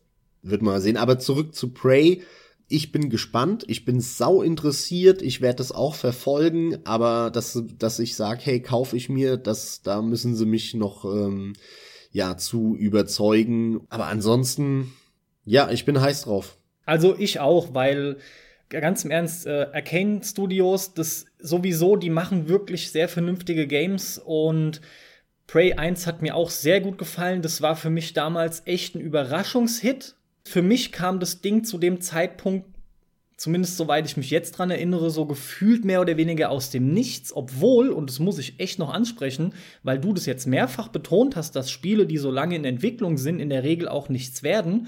Und gerade auch die Geschichte komprimiert erzählt hast zu dem zweiten, dieses Dilemma, der erste hat aber auch einen ewig langen Entwicklungs- und Engine-Umstiegsprozess ja, hinter stimmt, sich ja. gehabt und wieder, wieder irgendwie alles, alles verworfen und angefangen, weil es dann stimmt. doch nicht geklappt hat. Und der erste war aber richtig, richtig gut dann, ja. Also da hat es auf jeden Fall geklappt. die Regel, ne? Genau, aber das Lustige ist halt, das schaffen die dann schon, ja. Das wird was. Das muss was werden. Ich fände es auf jeden Fall geil ist halt auch die Frage, inwiefern das vielleicht irgendwie wieder ein Überraschungshit werden kann, weil man einfach, sind so viele Jahre wieder vergangen, hat wieder so viel gesehen. Das Rad wird halt im Prinzip nicht neu erfunden, Lirum Larum, immer das gleiche Gerede, ja. Aber ich freue mich drauf. Es muss auch einfach noch mehr davon zu sehen sein, aber grundsätzlich geht mir das genauso. Das hat mich daran aber wirklich gewundert, dass sie halt die Marke nicht fallen lassen haben weil Prey, ich meine, das kam 2005 raus oder sowas, der erste Teil. Das ist für niemanden, für niemanden heute noch ein Begriff. Das ist erstens mal damals schon ein Geheimtipp eigentlich gewesen, der nur ein bisschen Aufmerksamkeit bekommen hat, weil die Xbox 360 relativ neu war und wenig Software hatte zu dem Zeitpunkt. Und ansonsten ist der damals untergegangen und die ganzen Kiddies, die COD-Kiddies von heute, so mal ein bisschen abfällig formuliert, kein Schwanz von denen kennt Prey. Das ist überhaupt kein Name, das ist kein, keine Marke oder so. Prey 2 war ja eigentlich eher der Versuch daraus, eine Serie, eine Marke zu machen. Das heißt, wenn sie sich jetzt schon gegen Prey 2 entschieden haben, hätte ich es nur für konsequent gehalten, wenn sie gesagt haben, okay, wir, wir benennen das Kind halt ganz anders. Dass sie dann aber wieder das nur Prey nennen, fand ich eigentlich ultra scheiße, weil dieser behinderte Trend, die Zahlen wegzunehmen, mhm. der, der kotzt mich so derbe an. Also, ich meine, ist besser als One hinten dran zu schreiben, ja. Das ist ne? noch Battlefield schlechter. und Xbox? ja, oder, oder Battlefield One, ja. Das ist, das ist wirklich ja. noch beschissener. Ja. Da lieber einfach nur der Name und keine Nummer und nix, aber ich find's einfach nur schwach. Ich find es saubehindert. Das ist so ein Chaos. Warte mal ab. Und in zehn Jahren machen sie das gleiche wieder. Und dann, und dann geht's los. Ja, du spiel äh, Battlefield 4. Und so, hä, welchen denn? Ja, den zweiten Vierer. Und dann, hä, 4.2? Nein. ja, Normal. der aus dem Jahr 2012 oder so, weißt du? Du dir denkst, ey, sorry, das ist so eine Scheiße. Wer damit angefangen hat, der gehört echt auf dem Scheiterhaufen verbrannt. Ja, Aber naja. Früher hattest du so ein bisschen, als du es erstmal mitbekommen hast, dass äh, Spiele ganz unterschiedlich betitelt werden, je nach, je nach Kontinent ja, und Gebiet. Halt die reine Namensvergabe für ein Spiel. Und dann hast du dich auch schon immer gewundert. Dann hat es teilweise noch mal aber Spaß gemacht, das zu lernen. Aber das gerade von dir genannte ist eine ganz schöne Pest, finde ich, finde ich auch. Das ist echt eigentlich ein richtiger Schrott. Und woran man das auch merkt, ist, dass du jedes Mal fast, wenn du dich mit Leuten drüber unterhältst, das Ganze nochmal explizit erklären musst dann. Wie du es auch eben auch mit 212 und so gesagt hast. Das nervt mich wirklich noch am meisten und es zeigt eindrucksvoll, dass es einfach nur schlecht ist. Wovon ich sehr hoffe, dass es nicht schlecht wird. Es gibt aber auch noch nicht allzu viel zu sehen, muss man fairerweise sagen ist, und da freust du dich nicht drauf, der nächste Spider-Man-Titel, der von Insomniac kommt, die aber meistens sehr gute Spiele machen mit guten Engines, ne, ganze Ratchet und Clank Serie oder auch Sunset Overdrive, der halt ein Xbox One Exclusive ist, der aber fantastisch aussieht und auch sehr gut ankam. Das sieht echt nach einem Spielebrett aus, ist auch ein Exclusive, um den ich die One beneide. Den hätte ich mir sofort geholt ich habe schon seit meiner Kindheit eigentlich sehr gerne Spider-Man-Spiele gespielt. Wenn man dann aber älter wird und hat einen anderen Qualitätsanspruch, merkt man halt so die, diese ganze Lizenzverwurstung. Die meisten Spiele sind ganz schön schlecht, was das angeht. Und nun ist es aber so gewesen, dass damals zur GameCube-Zeit, ich meine Spider-Man 2 war das. Und danach kam dann für, oh Gott, es war auch PlayStation 2, Spider-Man, ich glaube, Ultimate hieß er. Das waren beides für sich genommen fantastische Spiele und zwar allem voran, weil die diese dieses Schwingen durch die Stadt unglaublich geil simuliert haben und, und ins Spiel rübergebracht haben. Das hat sich super angefühlt, es war sehr dynamisch. Ähm, vor allem hat man es wirklich ziemlich perfekt kontrollieren können. Und dann war das so ein bisschen so wie ein GTA Light mit diesem geilen Schwingen. Und in meiner Vorstellung baut man jetzt halt darauf auf, und mir machen generell so Open-World-Spiele Spaß, in denen man sich so superheldenmäßig geil bewegen kann. Zum Beispiel bin ich auch ein Riesenfan gewesen von Crackdown 1 damals. Diese Orbs, die Agility-Orbs einsammeln und immer höher springen. Wie ein Känguru total übertrieben über die Häuserdächer zu crashen. Das hat so viel Laune gemacht. Ist nur mittlerweile so, die Spiele sind halt aber alle gleich von den Aufgaben. Das sind halt immer langweilige Aufgaben in der Regel. Ich bin dennoch sau gespannt und vor allem will ich mal wieder ein gutes Spider-Man-Spiel und auch nicht diese ganzen blöden Filmumsetzungen wieder, die alle nur so halbgar bis eher schlecht waren. Insomniac macht sehr vernünftige Spiele und denen traue ich das zu. Ich hoffe einfach, dass da was bei rumkommt. Ich freue mich sehr drauf. Mal schauen, wann er erscheint und bin sehr gespannt mal aufs erste Gameplay-Material. Ja, ich denke mal, du hast da nicht mehr so viel zu, zu sagen. Ist halt. In der Tat. Ja, ja. Du willst gar nichts dazu sagen, ne? Ich hatte da mit diesem, äh, wo man sich so rumschwingen konnte auf der PS2 oder GameCube. Hätte ich nie Spaß. Äh, mit dem Teil hatte ich auch so ein bisschen meinen Spaß, oh, weil, okay. weil einfach diese, diese Rumschwingen-Mechanik ganz gut funktioniert hat. Danke. Aber ansonsten war das jetzt auch, finde ich, eher ein mittelmäßiges Spiel und wenn das das Highlight ist, dann Gute Nacht. Nee, das soll es ja nicht bleiben, ne? Aber das haben wir halt kaum und das gehört rein. Und äh, wenn sie es schaffen, da einfach ein paar halbwegs vernünftige Aufgaben drum zu machen, dann guten Morgen. Ja, und du bist dran. Ich habe auf jeden Fall noch was, was dich mit Sicherheit auch interessiert. Äh, wahrscheinlich. Und dazu kannst sogar unter Umständen du auch sogar mehr sagen als ich. Oh Gott, oh Gott. Und zwar rede ich über Nier Automata. Oh ja, ja, ja. Also ich bin äh, ehrlich gesagt ziemlich äh, interessiert dran. Ich finde, es sieht alles ganz geil aus, was man sieht. Und Nier war ja damals so ein Titel, als der rauskam, haben alle gesagt, ja, so mittelmäßig. Kann man mal spielen, wenn nicht. Und mittlerweile hört man ja aber immer wieder, dass es so ein Geheimtipp aus der alten Konsolengeneration sein soll. Immer häufiger zumindest. Ich war schon mehrfach auch schon damals davor, den zu spielen, hab den aber nie gespielt, im Gegensatz zu dir. Und den Nier Automata, muss ich sagen, finde ich jetzt aber wesentlich interessanter, auch wegen dem Hauptcharakterwechsel zu der Schnecke und so. Da gibt's viele Punkte, wo ich sage, ey, das sieht echt ganz geil aus. Äh, warum eigentlich nicht? Und eigentlich müsste ich mal Nier 1 spielen. Und den hast du ja, glaube ich. Den könntest du mir mal ausleihen, wenn du, den wenn du mir den empfehlen dir natürlich würdest. mitnehmen, ja. Ich kann dir den total empfehlen. Du musst nur einfach für dich schauen, ob er dich anspricht. Der hat auch einige Unzulänglichkeiten, so ist es nicht, aber im Großen und Ganzen ist ein ziemlich cooles Ding, ja. Aber jetzt zu Nier Automata. Was am 23.02. kommt, das ist das letzte exakt datierte Spiel, was ich hier habe. Das ist von Platinum Games. Ich habe bis jetzt zwei Trailer gesehen. Ich weiß nicht, ob es mehr gibt. Mich hat auch nicht mehr interessiert. Was es mit Nier gemeinsam hat, soweit ich weiß, lediglich die Welt. Was nicht verkehrt ist. Aber ansonsten ist es halt der nächste Klopper, wie Platinum Games die Dinge halt immer raushaut, was sowohl positiv als negativ von mir gemeint ist, ja. Das heißt, man darf durchaus hoffen, dass man da wieder mal so einen Klopper hat, der, der geil ist, der Spaß macht, ne? So ein Hacken, Hacken Slading, Hacken Slash-Ding, was ist es? Man, wie nennt man die Devil May Cry-artigen Dinge? Ich komme gerade nicht drauf. Hacken Slay ist es, oder? Ja, Hacken Slay. Wie dem auch sei, so sieht das Ding halt aus und, und von Platinum Games, wenn die sowas rausbringen, dann wird's meistens mittelmäßig, ab und zu auch mal eher nicht so gut, weil zu viele Unzulänglichkeiten vorhanden sind und leider nur sehr selten so ein richtiges Brett wie ein Bayonetta.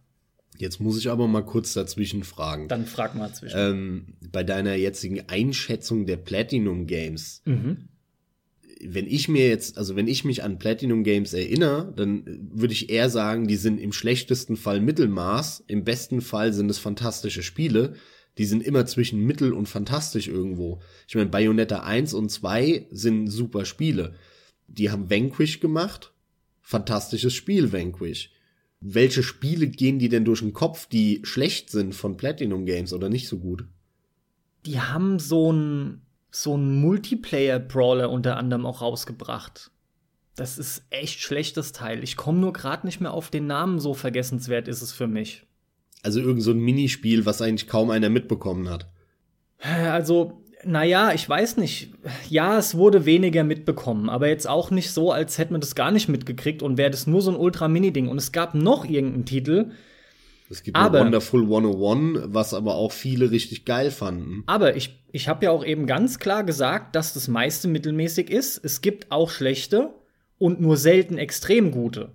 Und ich finde, mit dem Mist, den die auch teilweise rausgebracht haben, ich sag's jetzt trotzdem noch mal so, das hält sich dann irgendwo wieder die Waage. Also du musst also ich sehe das anders. Ich Diese paar Minispiele, von denen kein Mensch was mitbekommen hat, wo auch kein Budget dahinter war, dass die dann nicht besonders toll sind, okay, ist halt so, aber die hat auch kein Mensch mitbekommen. Und die Titel, die man eigentlich mitbekommen hat von Platinum, das waren alles sehr gute Spiele, die sich eigentlich viel zu wenig verkauft haben und überhaupt kein nee, Riesenerfolg nee, waren dafür, dass es so geile das Spiele waren. Das stimmt nicht. Die meisten sind überhaupt nicht sehr gute Spiele von Platinum Games, sondern ich das ist eigentlich, hast du es selber auch gesagt, und da passt, das passt viel eher. Im Gesamten machen die ziemliches Mittelmaß, was die immer wieder ganz gut hinkriegen. Und ja, was die, ja, aber du darfst ja nicht vergessen, ein Platinum Games bringt halt 20 Spiele raus insgesamt in dem Zeitraum, wo halt äh, Polyphony Digital ein Drittelspiel rausbringt es ist ja kein Wunder, dass da dann auch schlechte dabei sind. Ne? Die machen ja auch dann in, in nur in Japan irgendwelche Minispiele für Handys und so. Ja, aber es ändert ja trotzdem nichts für meine Prognose oder für, für das, wie ich äh, zu Nier Automata eingestellt bin, weil ich einfach erstmal erwarte, dass das wieder ein, ein, ein mittelmäßiges Spiel wird und im Idealfall kriegen wir halt wieder eine Überraschung. Sag mal, aber was, dann was die halt können, lass mich das mal gerade noch wieder zu Ende führen. was die nämlich können, da hattest du mich eben schon unterbrochen, die haben es halt ziemlich raus, ein recht gutes Gameplay zu machen. Das Gameplay ist eigentlich immer überdurchschnittlich. Und alles drumherum zieht die Spiele aber massiv meistens runter. Aber das bedeutet ja, dass Nier 1 auch von Platinum Games war. Was? Oder war der nicht von Platinum Games? Nee, nee, Nier, 1? Nier 1 ist nicht von Platinum. Okay, alles, dann bin, dann bin ich beruhigt. Ich habe schon gedacht, ich hätte irgendwas verpasst. nee, überhaupt nicht. Aber ich weiß, oh Gott, ich weiß es gerade auch nicht mehr, von wem Nier war. Aber es sind auch völlig unterschiedliche Spiele. Soweit ich weiß, wie ich es eben schon erwähnt habe, haben die nur die Welt gemeinsam, ja. Ist halt die Frage ganz einfach wieder, ob sie so ein Bayonetta-mäßiges Gameplay cool hinkriegen oder ob es eher so ein bisschen rumdümpelt. Weißt du, ein, ein, schönes Beispiel für diese mittelmäßigen Dinge, die viel geiler sein könnten, ist zum Beispiel auf der View das Wonderful 101, was eigentlich ein Mag ziemlich sein, gutes ja. Gameplay hat, Aber, aber dann passt. Aber ich finde trotzdem. Die Lernkurve passt nicht gut und das Leveldesign könnte besser sein und. Ja, aber da gibt's auch übelst große Fans von, ja. Also, mir kam es einfach viel zu negativ rüber. Wo ich dir recht gegeben hätte, wäre bei Grasshopper, weil Grasshopper, das sind eher mittelmäßige Spiele, die dann nettes, netten Style haben oder so. Aber Grasshopper hat eigentlich noch nie einen richtigen Hit gemacht. Wobei Grasshopper und, und, tendiere ich sogar noch zu mittelmäßig bis unterdurchschnittlich eher. Genau, und, und Platinum hat aber schon richtig geile Hits gemacht. Ja. Und zwar nicht nur einen, sondern Ich könnte auch schwören, ich ja. hätte so gesagt. Aber wir sind ja im Prinzip auf demselben Level. Ja. Mehr im Mittelmaß bis Tendenz nach oben. Und es gibt halt auch schlechtere. Aber mir zum Beispiel fällt spontan an, an, an absoluten Brettern, fällt mir hast schon genannt, nur Vanquish und Bayonetta ein. Ja, und kein schlechtes. Doch, doch, aber nur der Name nicht. also eins, wo du dir der Name nicht einfällt. Oh, nee, zwei, bei denen mir der Name nicht einfällt. Aha. Aber er hat ja auch seinen Grund, warum mir der blöde Name nicht mehr einfällt. Jetzt nagel mich nicht fest.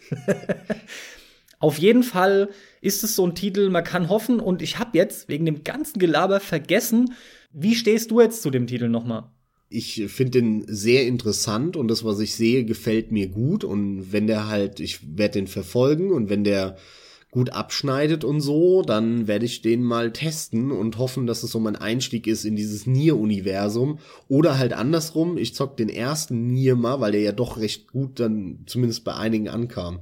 Und dann vielleicht äh, bleibe ich dabei und zock dann den, den Nier Automata auch. Also noch. da bin ich mir halt einfach nicht sicher. Das weiß man auch, glaube ich, noch nicht ob das halt einer dieser Fälle wird, wo man, um in der Welt zu sein, weil die Story irgendwie zusammenhängt, den ersten auch zuerst gespielt haben sollte. Oder ob die beiden Spiele nicht nur spielerisch völlig unterschiedlich sind, sondern ob die auch nichts groß miteinander zu tun haben, sodass du ohne Probleme mit dem einsteigen kannst. Und den ersten auch nie spielen müsstest.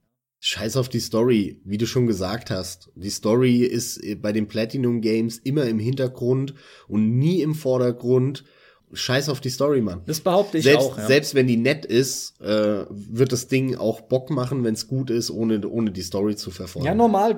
Und so sehe ich es auch bei dem Titel. Den kannst du mit Sicherheit komplett unabhängig spielen. Und von daher ist der Name hier nur ein Zugpferd. Aber das ist einfach nur so dahergesagt, ja. Man weiß es halt noch nicht. Auf was freust du dich denn noch nächstes Jahr? Ich freue mich aber da ist halt, jetzt, jetzt kommen wir so in diese Bereiche, man weiß nicht unbedingt, ob die da auch wirklich rauskommen, ne? Ähm, zum Beispiel, da sind wir jetzt auch bei so einem E3-Titel wieder, der God of War, der neue, ja? Oh ja. Da freue ich mich schon drauf, weil der wirklich geil aussieht. Haben wir auch schon einiges halt zu gesagt gehabt, selbstverständlich im E3-Cast, aber allem voran diese komplette Neuinterpretation. Und der sieht so brachial diesmal wieder aus. Und er scheint sich ja auch durchaus anders zu spielen und, und auch eine andere Richtung einzuschlagen. Hey, sorry, es gibt auch Drachen wieder und so. Das ist halt auch. Ich finde es super, dass sie das Ganze jetzt irgendwie übertragen in dieses andere Setting. Wieder übrigens in nordisches, ne? Also Mhm. Ist auch schon lustig, dass wir das auch da wieder haben. Momentan erleben wir anscheinend echt doch so einen gewissen Boom von von diesem brachialeren, nordischeren, mit mehr mit Waffen und so. Das Endlich. Ist, das ist was, das ist schon wirklich geil.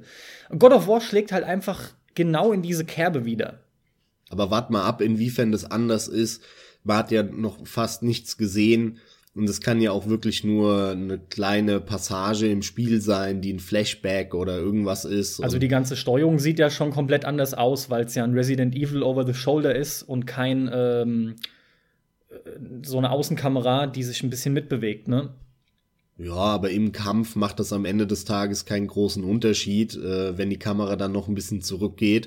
Und äh, stell dir vor, das ist, was du gesehen hast, das ist halt wirklich nur ein kleiner Teil des Spiels. Und zum Beispiel der Hauptteil des Spieles äh, würde in einem Flashback ablaufen. Mhm. Wo der alte Kratos ähm, seinem Sohn oder sowas äh, erzählt, wie das alles abgelaufen ist. Und dann spielst du aber eigentlich im Griechenland wie immer in diesen Flashbacks. Könnte zum Beispiel sein. Oder halt andersrum, dass das, was man gesehen hat, ist eigentlich nicht Kratos, sondern ist der Vater von Kratos. Äh, ja, ja, klar, klar. Ne? Und der Kleine ist der Kratos, gibt's ja verschiedene Theorien. Ähm, also ich, man hat zu wenig gesehen, ich will mich da auf sowas gar nicht versteifen. es sieht geil aus, es sieht brachial aus, wie du sagst. Ich freue mich hammer drauf. Ich hatte mit allen God of War Teilen Spaß. Genau. Ähm, ich freue mich da total drauf, weil das wird halt vom, vom, vom ganzen, klar vom Production Value und so wird es wieder geil. Das hat einen geilen Soundtrack und grafisch wird es natürlich für Sony wieder ein Vorzeigeprojekt. Da steht einfach alles auf, das wird ein geiles Teil, äh, muss man gespielt haben, wird geil. Ja, gerade nach einem God of War Ascension, der auch im Plusma war, hast halt einfach eindeutig gemerkt, es ist jetzt ausgelutscht. Und du merkst halt den frischen Wind, der der Serie damit wieder eingehaucht wird. Allein dadurch, dass du zumindest von dem gezeigten schon mal einen Settingwechsel hast. Die ganze Präsentation kommt noch mal ein bisschen anders irgendwie daher. Es wirkt halt ein Tick moderner insofern, ich möchte noch mal Brachialität verwenden, weil die kam wieder so gut rüber. Und ich finde, das ist was, was God of War Spiele schon immer unter anderem ausgezeichnet hat. Und das wirkt hier einfach, das ist wieder so absolut eine Schippe draufgelegt und wieder mehr auf die Fresse. Und das ist so gut bei Spielen wie God of War. Deswegen bin ich sehr heiß drauf und hoffe, dass das Ding auch was taugt. Es kann auch sein, dass das nur mittelmäßig wird und trotzdem langweilig. Man weiß es halt nicht. Gezeigt sieht super aus, ja. Und die können es auch eigentlich. Wir werden sehen, aber da ist die Wahrscheinlichkeit sehr gering. Schätze ich auch so ein, ja. Wir waren eben bei Platinum Games und äh, da mu muss ich noch mal was in den Raum werfen und zwar Scalebound. Jawohl. Da bin ich auch relativ gespannt drauf. Ist ein ähnliches Spiel wie Nier Automata, was äh, mich grundsätzlich gar nicht mal so so hammermäßig heiß macht, wo ich jetzt schon weiß, okay, wird gekauft, eine sichere Sache. Das ist nicht der Fall, aber ich finde, das ist ein sau interessantes Projekt weil das halt eigentlich sau japanisch ist, was die da wieder machen, das aber trotzdem hier auch im Westen und in der USA vor allem dann halt krass promoted wird, ähm, relativ prominent, ne, auch auf so einer E3 oder wo auch immer dann äh, präsentiert wird. Und ich finde es aber nicht verkehrt, was man sieht. Platinum kann das halt, diese, diese Action-Geschnetzel, das sind immer knackige Engines, die recht flott sind und so. Und es sieht cool aus, dieser, dieser Emu-Junge da mit den Kopfhörern, das ist mir alles ein bisschen zu Hipster-Style. Aber scheiß drauf, äh, wenn das mit den Drachen und so geil gemacht ist und, und äh, die Level geil aussehen, dann, ne, einem kann halt nicht alles gefallen. So kann man es formulieren. Aber ich finde, es sieht von dem gezeigten Material bis jetzt echt nicht schlecht aus. Das könnte viel Potenzial haben. Da bin ich sehr gespannt drauf. Äh, das werde ich mit Interesse verfolgen und unter Umständen ist es so ein Sleeper-Hit dann, ne? Der dann doch wesentlich geiler ist, als man erstmal gedacht hat. Für welche Plattform erscheint der? Ich habe irgendwie im Kopf, das ist ein Xbox One Exclusive oder höchstens noch auf dem PC entsprechend. Das Ding kommt nur für die Xbox One und für Windows, für ja. PC. Ja, ja. Aber ähm, ich habe da auch nichts mehr verfolgt. Also ein Titel, auf den ich mich auf jeden Fall freue, aber der halt auch als weiter verschoben wird. Man darf halt mal über die Zeitspanne von einem Jahr hinweg hoffen, dass er diesmal dann 2017 auch erscheint. Den habe ich halt schon ziemlich von Anfang an ähm, im Blick und auf dem Radar. Ist Kingdom Come Deliverance. Dürfte ein weiterer Titel sein, der uns beide sehr stark interessiert. Natürlich, wie der Schwertkampf. Genau, genau. Und natürlich auch, ähm, wie die meisten, weil es echt mal ja äh, raus Mittelalter darstellen soll, eben ohne Magie. Also mal der ganze Fantasy-Kram raus. Was den Schwertkampf angeht, ein bisschen was konnte man durchaus schon sehen. Sieht sehr gut aus. Natürlich glänzt das Spiel auch mit einer sehr geilen Optik. Eine zusätzliche Besonderheit, die die Entwickler zumindest ja auch immer hervorheben, ist die Tatsache, dass sie versucht haben, soweit es geht, sich äh, Infos zu holen, wirklich über die Originalburgen und die wiederherzustellen und vor allem auch die Geo nee, nicht die doch die geografischen Details. Ja, auf jeden Fall, dass dieses Gebiet nach Möglichkeit so gut wie es geht auch äh, ziemlich wie im Mittelalter irgendwie wieder dargestellt wird. Max, weißt du, wo das spielt? Das haben sie auch genannt. In Böhmen. Dankeschön, Tschechien genau, das halt. habe ich gesucht. Ja, ganz genau. Das sieht bis jetzt alles sehr, sehr gut aus. Ob das jetzt wirklich nächstes Jahr kommt, ich meine, es soll nächstes Jahr jetzt endlich erscheinen. Weißt du da genaueres? Nee, nee, aber das soll, soll auf jeden Fall nächstes Jahr kommen. Ich äh, vermute mal, dass es sogar irgendwie Anfang, Mitte des Jahres kommt. Ich glaube, das, das dauert jetzt gar nicht mehr so lang. Ich bin aber auch sau heiß drauf. Also es sieht einfach so geil aus und dieser realistische Ansatz ist einfach mal was Neues. Man muss halt mal schauen, wie sie es in den Griff bekommen, weil, äh, ey, ich will Brot backen, äh, hol mir mal sechs Eier als Quest, ist halt schon ziemlich langweilig. Äh, ja, das ist die Kunst, da dann eine spannende Geschichte und vor allem halt spannende Quests draus zu machen.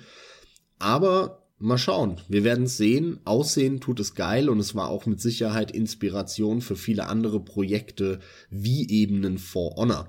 Ich meine, For Honor, äh, Ubisoft, Ubisoft französisches Unternehmen, häufig dann auch so ein bisschen geprägt von europäischen Dingen.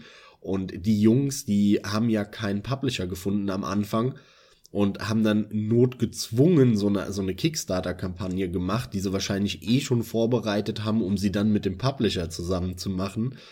Und äh, wahrscheinlich sind die auch zu Ubisoft gegangen und haben halt gesagt, ey Leute, hier man, bam, geiler Schwertkampf, realistisch, Mittelalter, äh, mit Sicherheit eine kleinere Zielgruppe, aber wollt ihr ne, das nicht nehmen und vermarkten für uns?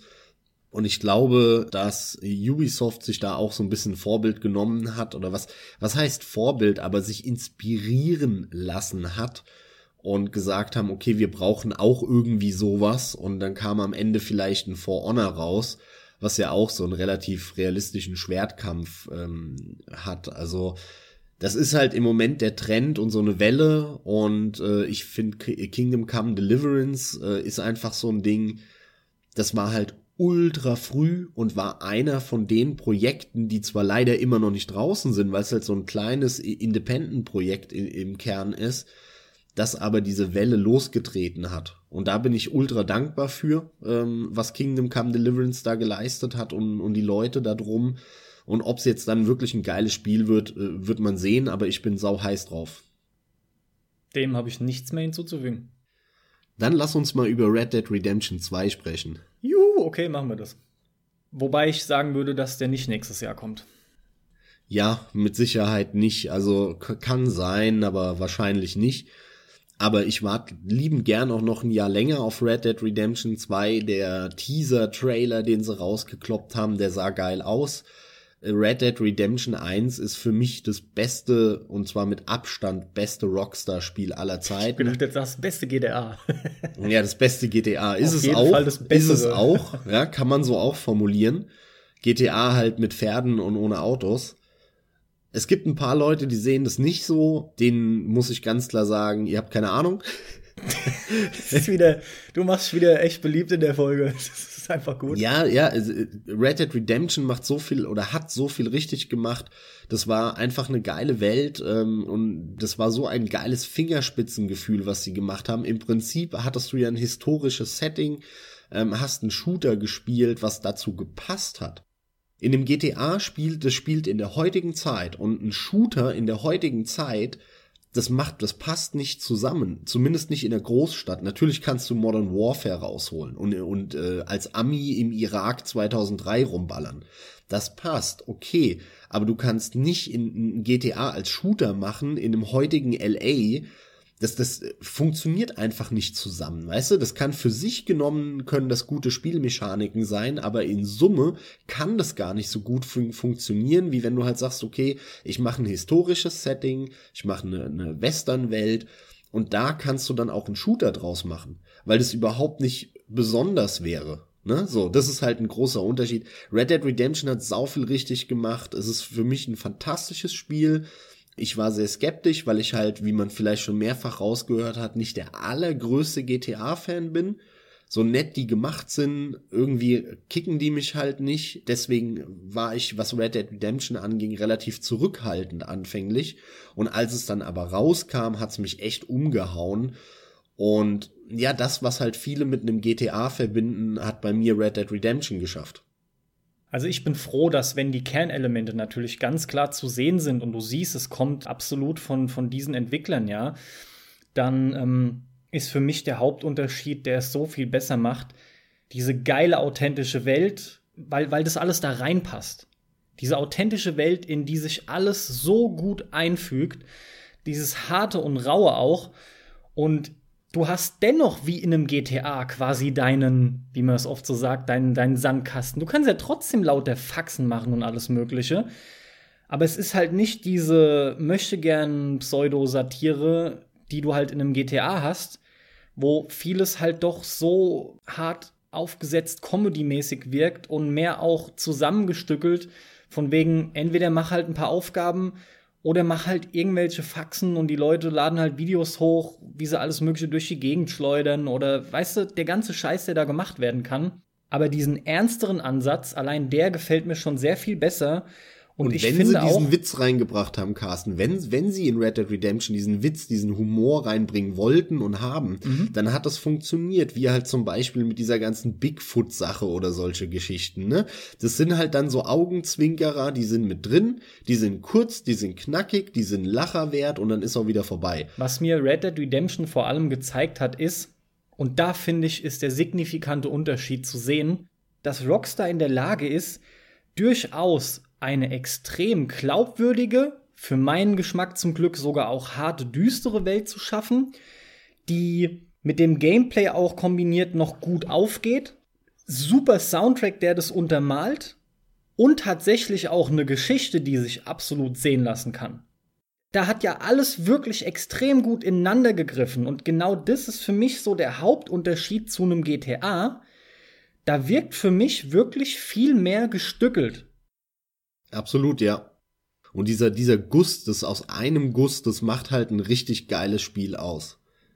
So, und das ist schon mal die Grundlage, warum wir uns halt so auf den zweiten freuen.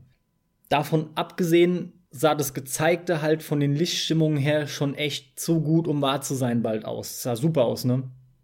Ja, da guckst du wieder mehr als ich drauf. Diese ganze Grafik, Abfuck da.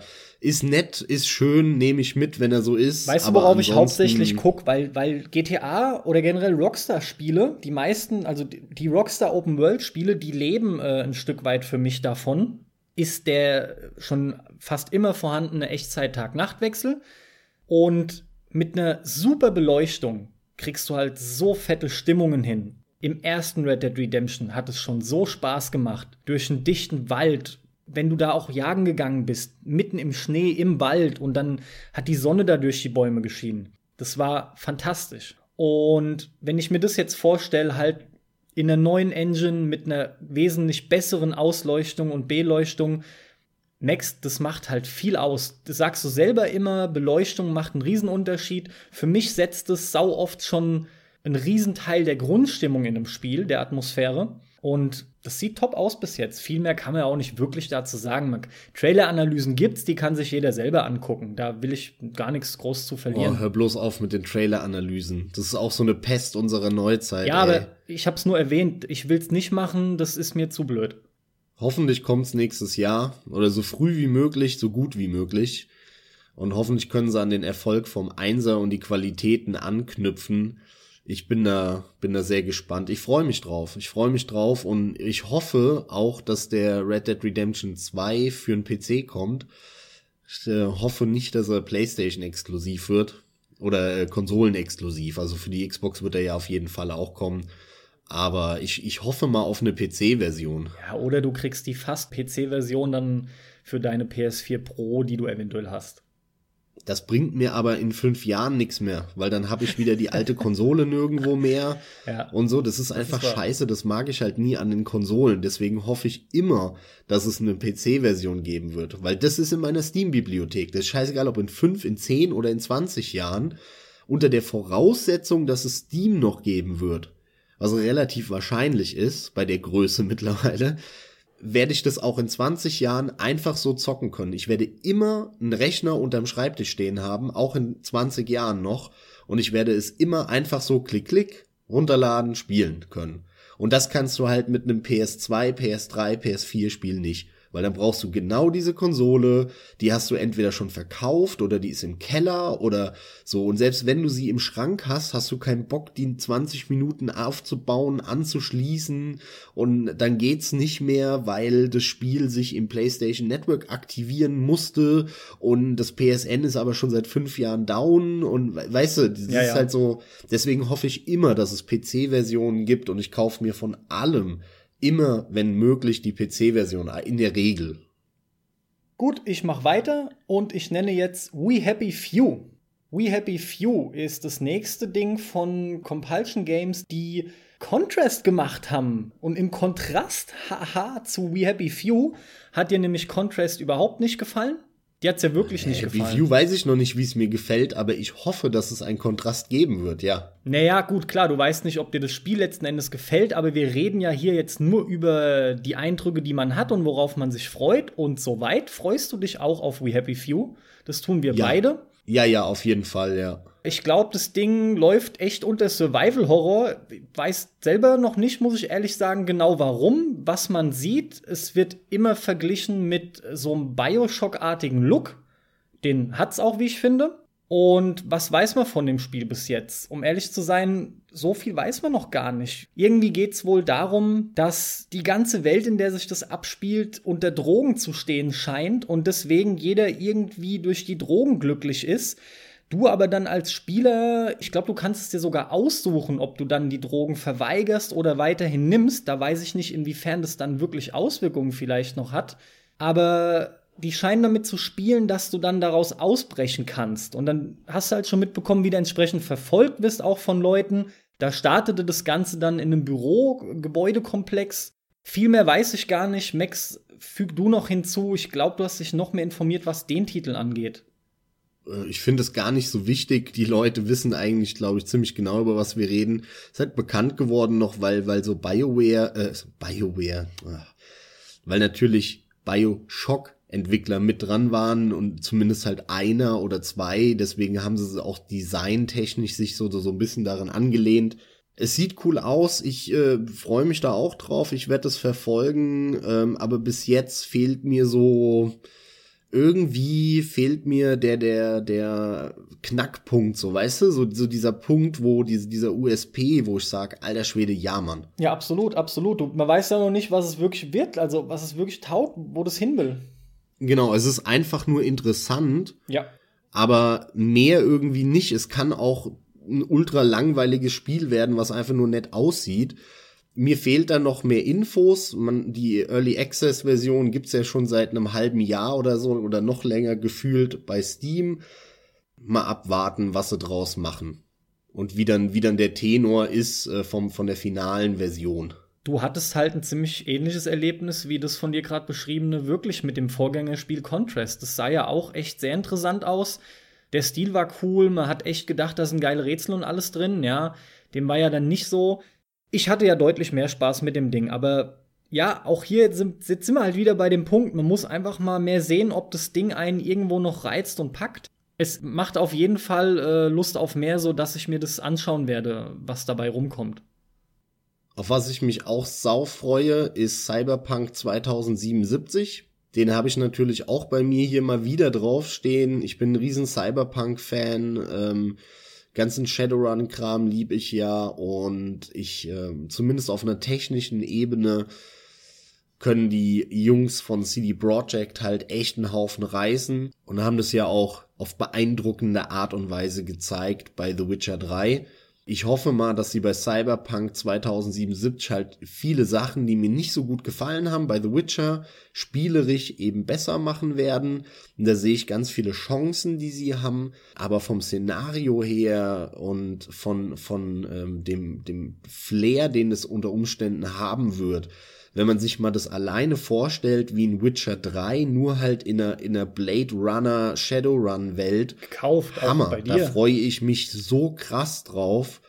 Selbst wenn die das genauso wie The Witcher 3 machen werden, vom Spielerischen her oder so, scheiß drauf. Ich werde mir das so oder so definitiv dann auch holen. Einfach um da meine 10 Stunden, 15 Stunden, 20 Stunden in dieser Welt zu verbringen.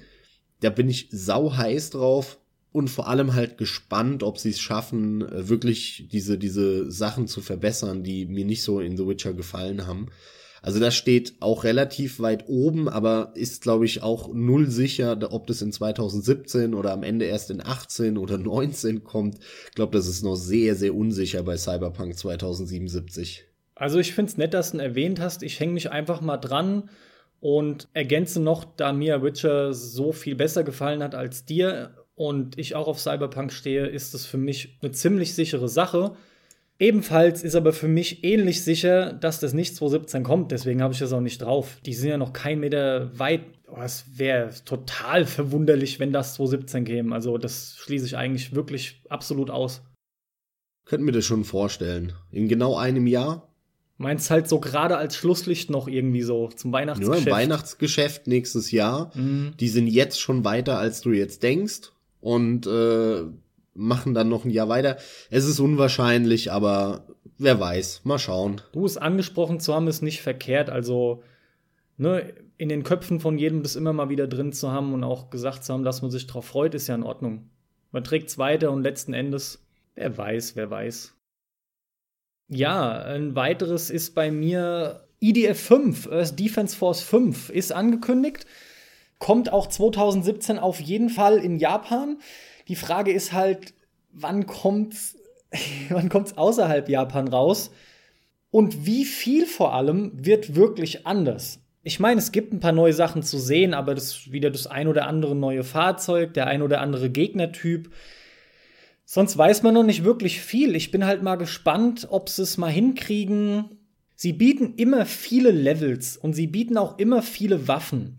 Aber runtergebrochen sind bis auf ein paar Zahlenspielereien von den Waffen immer nur irgendwie vielleicht ein Zehntel oder sogar nur ein Zwanzigstel wirklich abwechslungsreich. Sonst ist das alles immer derselbe Kram in grün oder braun oder lila. Die haben ja wirklich oft nur andere Farben, die Waffen, und können dann vielleicht ein bisschen weiter schießen oder haben eine Rakete mehr da brauche ich gar nicht so viel. Da wünsche ich mir einfach noch mehr Abwechslung. Das wäre geil. Obwohl Gott bewahre, die haben, die haben schon Abwechslung. Aber mehr ist immer geiler bei Spielen dieser Art.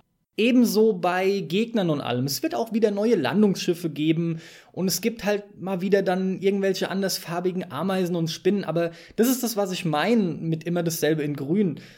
Die sollen sich noch mehr einfallen lassen. Der einzige anscheinend wirklich neue Gegnertyp, den ich soweit mitbekommen habe, sind so ich glaube, Kolonisten werden sie genannt. Das sind so humanoide Froschwesen. Wieder sehr strange, aber das ist die Reihe ja eh im Prinzip. Und dann hoffe ich natürlich zu guter Letzt vor allem, dass sie auch noch technisch irgendwie mal noch mal so einen Schub kriegen irgendwie. Das Spiel scheint schon immer größer zu werden, wenn auch ganz langsam. Aber das wäre cool, wenn sie mal schaffen, dass die Spiele vor allem noch flüssiger laufen. Freue mich total drauf. EDF ist immer ein, ein sicher gekauftes Ding bei mir. Und die entwickeln sich auch wirklich an und für sich so gut, diese Dinger. Die machen immer wieder aufs Neue einen Riesenspaß. Ich finde es fantastisch. Optisch mehr Abwechslung in den Levels wäre auch noch cool. Also ihr hört schon, Abwechslung, Abwechslung, Abwechslung. Weil das ist bei dem Spiel wichtig. Es geht um nichts anderes. Ich brauche unterschiedliche Level, unterschiedliche Gegner, unterschiedliche Waffen. Und je mehr Abwechslung da ich da habe, umso mehr kann ich aus dem Spiel auch eben für mich dann rausziehen. Ganz einfach. Das Spiel selbst wird das gleiche sein und es kickt einfach enorm. Die, wie du sagst, die Abwechslung fehlt aber brutal leider bei den Spielen. Also da gibt's viel zu wenig zum Entdecken. Und äh, das Problem ist, die haben genug Abwechslung für 30 Level, sie machen aber 100 rein. Ja, ja. Und dann spielst du immer wieder das gleiche Level, immer wieder, immer wieder. Und das ist halt einfach schlecht gemacht bei, bei der IDF-Reihe, so geil die ist und so einen großen Reiz, die auch auf mich hat, ähm, ist einfach diese, diese ewige, immer wieder dasselbe Spielen und, und du hast ja auch kein, kein Fortschritt. Also das ist das Problem. Damit du deine Rüstung mal merkst, dass die stärker geworden ist, musst du halt 20 Stunden spielen. Wo ich mir auch denke, ey Leute, ganz ehrlich, macht mal ein, ein, ein Progression-System, was halt auch flott ist, wo du halt auch nach zwei Stunden merkst, dass du schon stärker bist. Aber äh, alles halt so wie Kaugummi in die Länge zu ziehen, das ist halt wieder so ein Japaner-Ding. Die machen so viel geilen Scheiß und dann zerstören sie es, indem sie es unendlich in die Länge ziehen. Das ist halt sauschade häufig. Und ähnliches hast du halt bei IDF auch. Ja, dann spring ich zu Star Citizen. Darauf freue ich mich nach wie vor auch sehr. Wir müssen mal abwarten, ob das wirklich auch 2017 rauskommt. Ist es eigentlich für die PlayStation mittlerweile irgendwie angekündigt? Nee, oder? Nicht, dass ich wüsste und ich würde auch sagen, nein, das hätte man wahrscheinlich mitbekommen. Das, das wüsstest du wahrscheinlich jetzt genauso wie ich. Und deswegen hm, meine ich nein. Kann sein. Ich bin da wirklich äh, gespannt drauf zu schauen, was die da machen. Ähm, das wird ja wirklich äh, das AAA-Indie-Spiel und ähm, ich bin eigentlich kein großer Fan von diesen Raumschiff-Rumflieg-Spielen. Aber das Ding ist einfach aufgrund der Geschichte und des Umfanges, was es dann äh, final haben soll, so interessant. Und vor allem allein zu sehen und es zu verfolgen, ob das halt äh, funktioniert und ob das Versprochene eingehalten wird oder nicht oder so, das ist so interessant und da gibt's ja dann auch die ganzen Diskussionen immer und die einen, die sagen, ah, das kann von Anfang an, war das schon äh, überhyped und die anderen, die sagen, äh, das Projekt, das wird der Obershit, ja. Es ist ganz lustig, das zu verfolgen und mal schauen, die sind eigentlich schon viel zu lang in Entwicklung, weil dieser Hype von dem Spiel ist halt schon weg. Eigentlich hätte es äh, rauskommen müssen. Bin mal gespannt, wie sie, ob sie das retten und ob das finale Produkt dann auch entsprechend nicht nur den Umfang hat, wie versprochen, sondern halt eben auch die nötige Qualität. Mal schauen, wir werden sehen. Aber das äh, interessiert dich natürlich weniger. Höchstens die kündigen dann am Ende des Tages doch vielleicht noch eine PlayStation-Version oder irgendwas an. Also da muss ich gleich auch ganz böse sagen, da interessiert mich nur mal, was für eine heruntergedammte Version da für die Konsole rauskäme. Selbst auf der Pro, ohne Scheiß das wird mich nur interessieren, um drüber lachen zu können, weil ich behaupte, da kommt nichts Gutes bei rum. Das wurde ja auch immer angekündigt als das Ding, was auf dem PC kommt, um mal zu zeigen, was geht, wenn man nicht an Konsolen noch gebunden ist, ja. Ja, aber das haben sie 2012 gesagt. Wenn du es heute zu heute anguckst, sieht es zwar immer noch geil aus, aber. Es sieht trotzdem extrem beeindruckend aus, finde ich. Sieht's besser als ein Uncharted aus? Hm. So, Uncharted 4 sieht wahrscheinlich genauso gut aus. Der Unterschied ist, ja, Star Citizen hat viel größere Level, aber das ist dann technisch, auf einer technischen Ebene beeindruckender. Von der Optik sieht es dann erstmal genauso aus. Ja, das mag sein. Ich habe dann eh noch zusätzliches Problem mit dem Weltall. Ich finde, es ist da nicht immer so super gut zu erkennen, ob das so geil aussieht oder nicht. Ist halt auch oft eben viel nichts zu sehen. Ja, es bleibt halt nicht aus. Die machen das allerdings recht gut vom bisher gezeigten. Nee, mich interessiert es, aber aus dem einzigen Grund, den du ebenfalls schon genannt hattest, natürlich, und das ist die ganze Entwicklung von diesem Projekt. Allein deswegen bin ich da dran und will wissen, was das letzten Endes kann, taugt und müsste eigentlich über ein Wochenende mal deswegen auch bei dir vorbeikommen, ey. Das wäre eine gute Gelegenheit wieder. Ja, gerne. Ja, müsste ich sowieso mal wieder, aber es ist eine andere Sache. ich habe einen Vorschlag ähm, weil wir jetzt schon echt einen Moment reden und äh, den Cast nicht unnötig in die Länge ziehen wollen, würde ich vorschlagen, wir wechseln uns nach wie vor ab, aber jeder sagt zwei. Äh, okay, das klang erst als denkst du, wir kriegen eine Zeitersparnis, aber wenn wir ja wahrscheinlich dadurch nicht haben. Wir müssten uns halt ein bisschen kürzer fassen mit den nächsten Titeln, wenn es dir Doch, darum die geht. Die werden wir dadurch automatisch haben. Na dann leg mal los. Nee, Quatsch, ich bin ja dann wieder dran. Oder willst du, du an, dran, an, ja. ja. gut, ist halt die Frage, ob du an Star Citizen noch einen dranhängen willst als zweiten oder. Nee, komm, ich fange dann an und nehme dann zwei. Also, ich habe noch What Remains of Edith Finch, was äh, im Frühjahr 2017 erscheinen soll. Das ist das nächste Spiel von, weiß gerade nicht mehr, ich glaube Giant Sparrow oder so. Das sind die, die ähm, Toll, jetzt fällt mir plötzlich doch das Studio ein, aber nicht mehr das Spiel. Na, hier dieses Schwarz-Weiß-Spiel mit The den Farbplexigen. Unfinished Swan. Danke, The Unfinished Swan. Und es war ein fantastisches Abenteuer-Erkundungsspiel mit ein paar Rätseln, was mir richtig, richtig gut gefallen hat.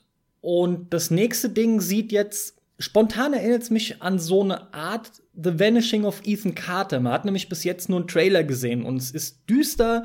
Der Grafiklook sieht realistischer aus.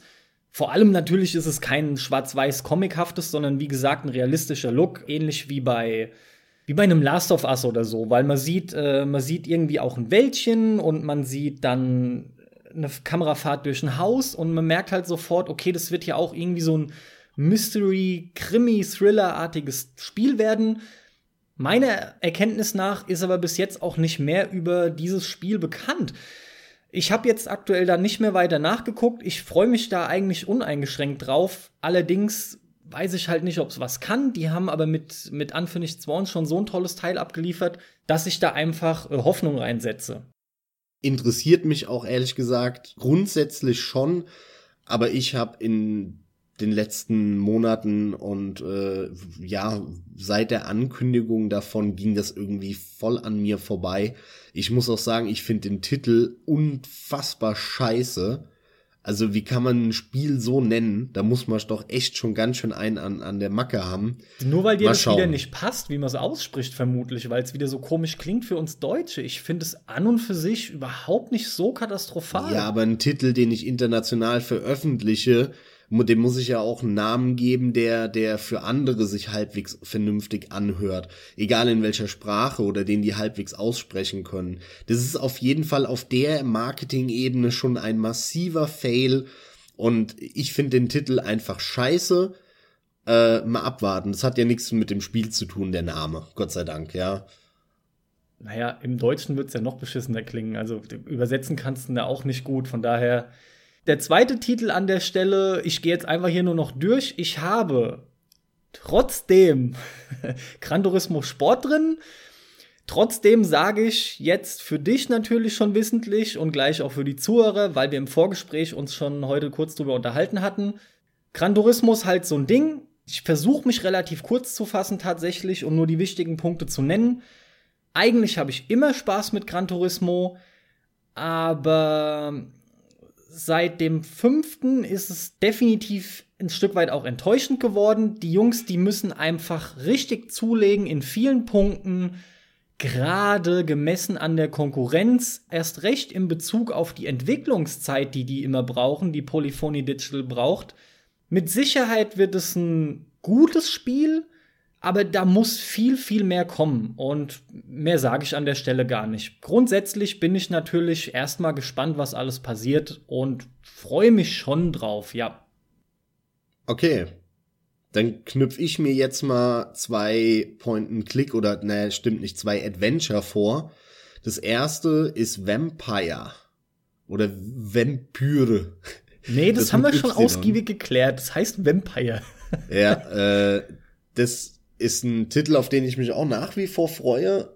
Hat ja äh, so die ersten äh, Reviews von Leuten, die das anspielen konnten, sind eigentlich alle gleich. Und zwar, naja. das ist so das Fazit aus all den Leuten, die es anspielen konnten. Also so richtig überzeugt ist wohl keiner davon ich finde es trotzdem sau interessant vom, vom Setting her und ich bin halt ein riesen Vampir-Fan und äh, das noch so gemixt mit so ein bisschen Adventure, einer Brise Telltale-Dialogsystem und Entscheidungen. Also da habe ich schon Bock drauf nach wie vor. Ich freue mich darauf. Gut, da habe ich nur noch zuzusagen, Don't Not hat halt Remember Me und Life is Strange unter anderem gemacht. Die fand ich beide gut. Persönlich finde ich Remember Me besser, war halt deutlich mehr Spiel, ist ja natürlich auch ein anderes Spiel und will auch was anderes sein. Life is Strange finde ich auch recht gut, aber überbewertet. Dennoch sind es beides Titel, mit denen ich Spaß hatte. Und deswegen ähm, bin ich allein schon aufgrund dessen, was äh, dieses Studio bis jetzt mir geboten hat, erst recht mit dem Vampir-Setting sehr, sehr gespannt. Der nächste Titel, der ist Siberia 3 der endlich äh, angekündigt ist oder final jetzt dann auch nächstes Jahr rauskommt. Mit Siberia verbinde ich so ein bisschen eine, ja, Besonderheit, kann man sagen, oder ein besonderes Erlebnis, weil ich jahrelang ja keine Point-Click-Adventure gespielt habe und dann hatte ich so 2008 war das äh, so ein so ein Point-and-Click-Adventure-Anfall, würde ich es mal nennen, und zwar bin ich da lustigerweise auch über Vampire draufgekommen, damals auf, auf Dracula Origin. Und das fand ich echt geil. Und habe ich so geguckt, was gibt's denn noch für Point-and-Click-Adventure? Und irgendwie, ne, dann, dann bist du so im Flow. Und dann war eines der äh, Spiele, die ich kurz danach gespielt habe, Siberia 1 und Siberia 2. Und ähm, ich hatte damit echt viel Spaß auch Spiele, die meines Erachtens unterbewertet sind, wie sehr viele Point-and-Click-Adventure heutzutage, die zu Unrecht krass abgestraft werden. Und Siberia hat schon immer so einen ganz äh, bestimmten Ton getroffen von der Atmosphäre, sehr europäisch, auf der anderen Seite oder gleichzeitig sehr trocken, einen schönen Soundtrack und auch eine, eine coole Idee von der Geschichte her, die aber eigentlich zweitrangig war meines Erachtens. Und deswegen freue ich mich wirklich auf Siberia 3. Das sind echt Point-and-Click-Adventure, die man empfehlen kann und dass es da endlich weitergeht nach so langer Zeit. Das ist jetzt wirklich 15 Jahre her, irgendwie sowas. Ich müsste jetzt auch nachschauen, aber Siberia 2 ist wirklich schon ewig her. Also cool, dass es da weitergeht. Ich freue mich darauf. Und du solltest endlich mal Siberia 1 und 2 spielen. Ja, das ist genau das, was ich jetzt gesagt hätte. Ich freue mich nicht drauf, weil ich halt die ersten beiden nicht kenne. Das ist halt alles. Outlast 2 ist dann mein nächster Titel. Outlast 2 Demo gespielt, hat viel Spaß gemacht. Mittlerweile ist man diese Spiele durchaus gewöhnt. Mir machen sie aber immer noch Spaß. Das ist auch ganz interessant, weil ich finde, das Spiel wirkt, der zweite Titel zumindest, wirkt wie eine relativ große Produktion. Es kommt aber von einem, von einem äh, kanadischen Indie-Entwickler, Red Barrels heißen die. Ich hatte mit Outlast 1 schon viel Spaß. Das war eines der für mich früheren PS4 Horrorspiele, auch vor allem dieser Art im Nachhinein betrachtet sind mir auch einige Dinge aufgefallen, die das Spiel überhaupt nicht so cool gemacht hat, die echt hätten besser sein können. Aber grundsätzlich hatte mir auch im ersten, mir hatte die Atmosphäre gefallen, die ganzen Jumpscares äh, haben halt immer relativ gut gezogen. Immer mal wieder verstecken und so war alles ganz okay, wegrennen und so weiter und so fort. Also mir hat der erste ziemlich gut gefallen damals. Damals ist gut, es war letztes Jahr, ne? Der zweite sieht einfach aus wie ein deutlich ausgereifteres Spiel und spricht mich auch viel, viel mehr an von dem, was er anscheinend mit dem Setting, die, der Wechsel, der jetzt so vollzogen wird. Ich hoffe, dass es auch nicht mehr überwiegend in Gebäuden ist, sondern dass das dann schöner Wechsel bleibt und in der Demos auch noch irgendwie, oh, was war denn das, ein Portal oder eine Rückblende oder was auch immer mitzubekommen. Ich freue mich da sehr drauf was DMX aber anders gehen dürfte, weil dich der erste überhaupt nicht besonders begeistert hat. Nee, der hat mich negativ begeistert. Negativ begeistert. Abgeschreckt hat er mich. Ich habe den dieses Jahr gespielt und äh, er ist in meiner Jahresliste mit Sicherheit sehr, sehr weit hinten, weil ich dieses Spiel unfassbar über, überbewertet finde. Und äh, nicht nur überbewertet, sondern ich halte es einfach für ein kotzlangweiliges, schlechtes Spiel.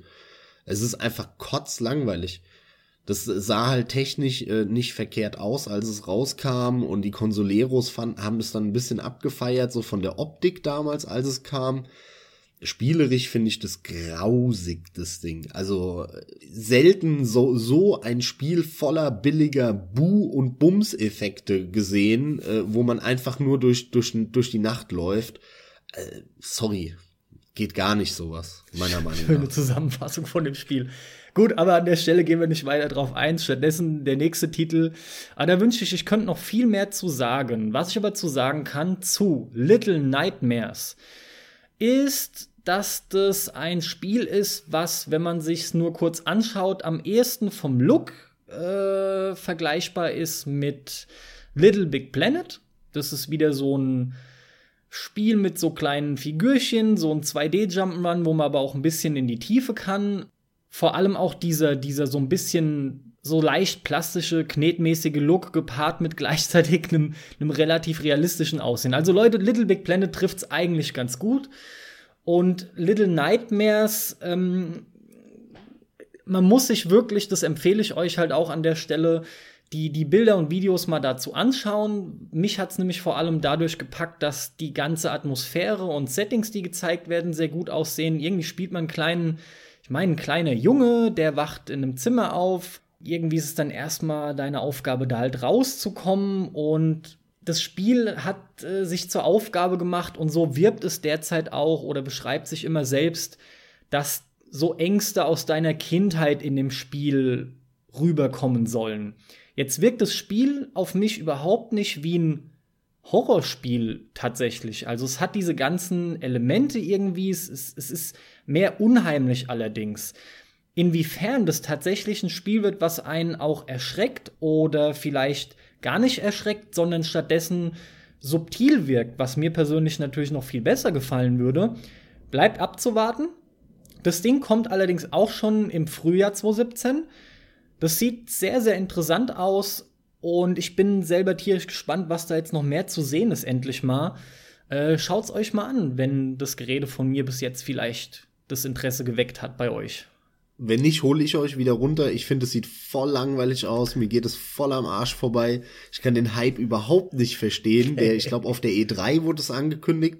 Und da haben ganz viele so, so, oh, das sieht so schön aus und so. Dann habe ich es mir angeguckt und mich juckt's gar nicht. Sorry, mir geht es voll am Arsch vorbei. Hey, warte nur ab, ich mach gleich dein nächstes Spiel so runter. er hat mit Sicherheit aber die Chance verdient und unter Umständen ist es auch geil. Ja, alles hat die Chance verdient, ohne Frage. Ja, dann schmeiß ich noch mal ein Shenmue 3 in den Raum. Mal schauen, ob der dieses Jahr, äh, Quatsch, ja doch, wenn ihr, wenn ihr es hört, ist es eigentlich dieses Jahr, ja. noch rauskommt oder ob der sich auch noch verschiebt ins Jahr 2018. Äh, das werden wir sehen.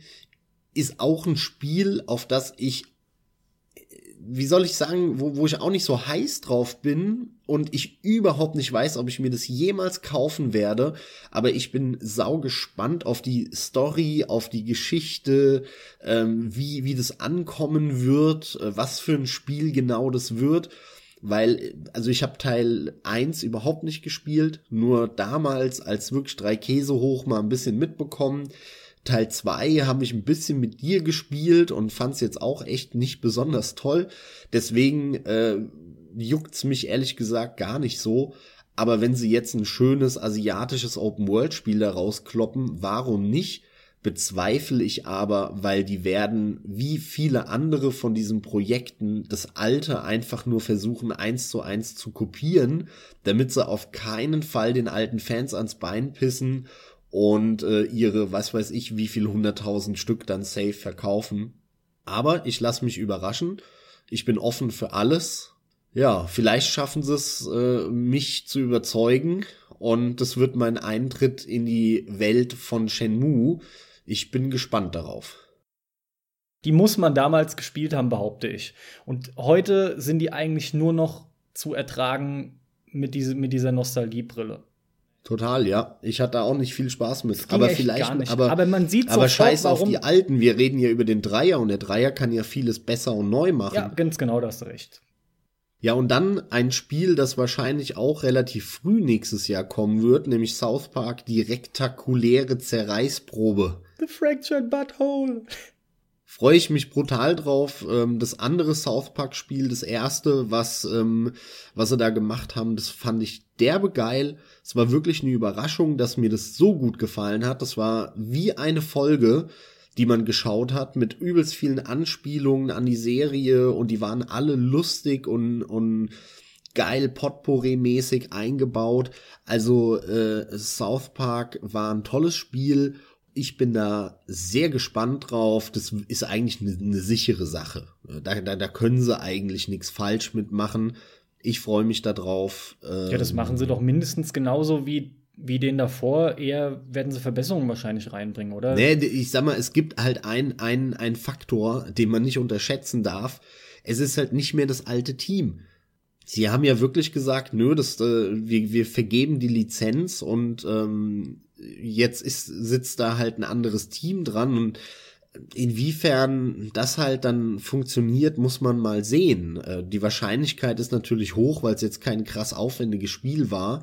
Aber vielleicht fehlt denen halt diese, dieses Fingerspitzengefühl dafür, diese, diese, diesen derben Humor äh, lustig einzubinden von South Park in ein Spiel. Man weiß es nicht. Ja, es ist auf jeden Fall ein Risikofaktor. Äh, das werden wir sehen. Aber wenn die das auf einem ähnlichen Niveau wieder hinbekommen, dann ist es für mich, äh, da, da denke ich noch nicht mal drüber nach, das hole ich mir dann und dann habe ich wieder riesen Spaß mit. Vor allem ist es vielleicht der Anlass, endlich mal die letzten beiden South Park Staffeln zu gucken, die ich immer noch nicht gesehen habe. Die aktuellsten. Weiter geht's bei mir mit Pyre und Pyre wird das nächste Ding von Supergiant Games, die Bastion und Transistor gemacht haben ich weiß nicht. Also ich habe die beiden davor durchaus gemocht. waren mit Sicherheit nicht die allerbesten Spiele. Auf jeden Fall hatten sie halt einen geilen Stil und auch durchaus coole, einen coolen Soundtrack. Pyre wird aber diesmal ein, ich glaube, rundenbasiertes Strategiespiel, irgendwas in der, in der Kategorie. Auch vom Look her ist es diesmal anders. Ich weiß einfach noch nicht, das so recht einzuordnen. Aber da es halt von dem Studio kommt mit zwei Titeln, die mal ein bisschen was anderes probiert haben, liegt da auf jeden Fall mein Augenmerk drauf. Und jetzt lasse ich dich noch was dazu sagen, bevor ich zum nächsten übergehe. Das ist aber lieb von dir. Ne? Ich habe da gar nicht viel zu sagen, weil, weil ich fand die beiden Spiele, die die vorher gemacht haben, sehr mäßig beide und äh, bestenfalls mittelmäßig. Also spielerisch sind das alles Nullnummern, was die da abgeliefert haben. Naja. Die haben halt einen coolen Stil und so, aber das war's auch. Also ähm, Nullnummern sind es auch nicht, Mann. Das sind echt keine Doch. Nullnummer wäre Spielerisch. sind absolut schlechte Spiele. äh, spielerisch ist das eine Nullnummer. Also In beiden, in beiden Teilen, also Gut. Transistor und auch äh, Bastion. gut, da diskutiere ich nicht, aber ich finde, es ist schon mittelprächtig. Behaupte ich nicht, weil die, weil für Mittelmaß äh, darf einem, dürfen einem bestimmte Fehler nicht passieren und die sind in beiden Spielen denen passiert.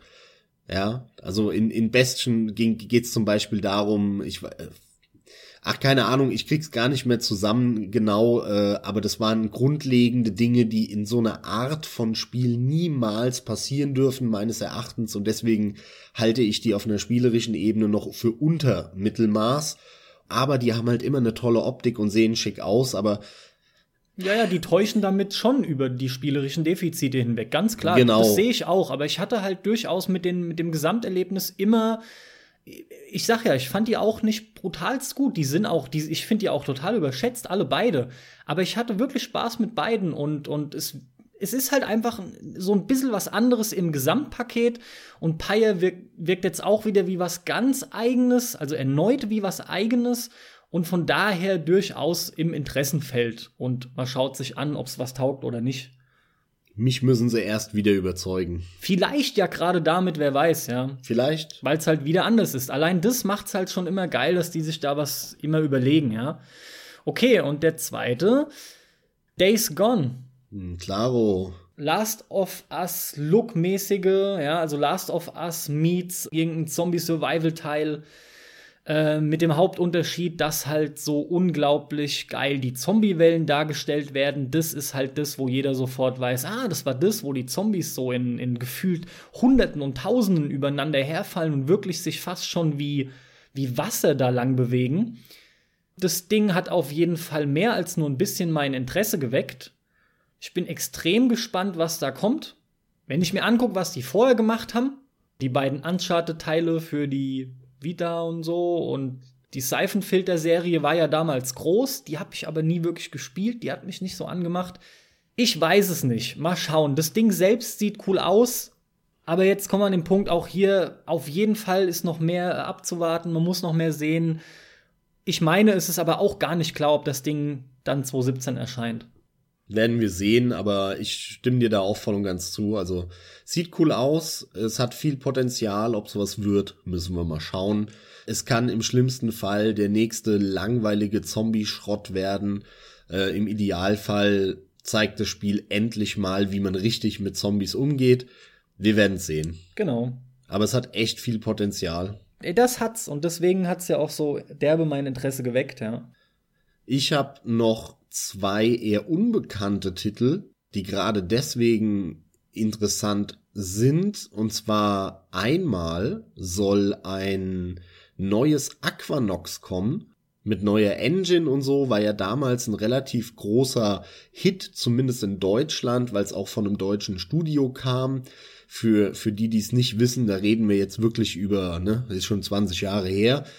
Für die Jüngeren sollte man aber mal gespielt haben oder sich zumindest ein Video von angeschaut haben, weil das damals schon schon äh, das war halt so die Endphase von diesen Raumschiffspielen, von diesen Raumschiff-Shootern aller aller X-Wing, TIE Fighter, Wing Commander und wie die alle hießen und Aquanox war nichts anderes eigentlich, nur halt unter Wasser und sah grafisch total geil aus damals.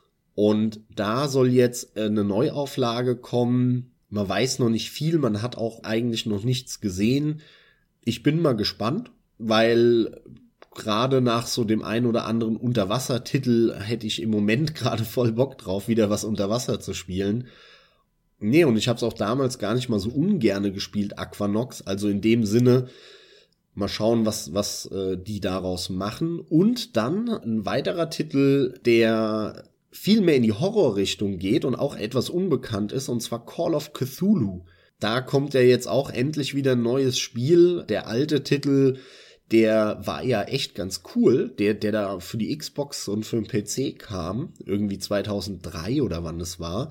Der war aber echt nicht schlecht, der hat schon diese, diese Cthulhu-Atmosphäre schön ähm, aufgefangen oder eingefangen, aufgefangen ist auch gut. Und irgendwo geht man jetzt so ein bisschen mit der Bloodborne-Erwartung fast schon daran, weil Bloodborne ja äh, streng genommen so ein Cthulhu-Story und, und Atmosphäre hatte.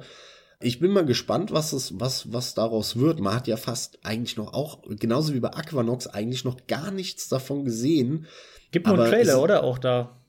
Es gab einen Trailer, aber da hat man ja nicht viel gesehen. Spiel. Ja, ja, ja, ja, genau. Und ähm, Call of Cthulhu ist einfach eine, eine Marke, die noch unglaublich viel Potenzial hat, finde ich, und kaum einer greift darauf zurück oder, oder benutzt das eben, um, um das mal schön darzustellen und eben in einer geilen Art und Weise ins Spiel zu packen. Und da warte ich immer noch drauf.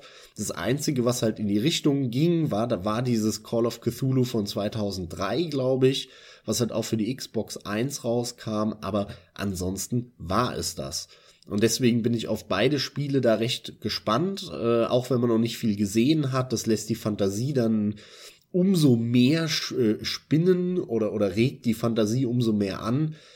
Da freue ich mich drauf, auf beide Titel. Ich auch total, obwohl im Prinzip, ich weiß nix, ich höre Cthulhu und denk mir geil. Ich muss es halt echt fast so sagen.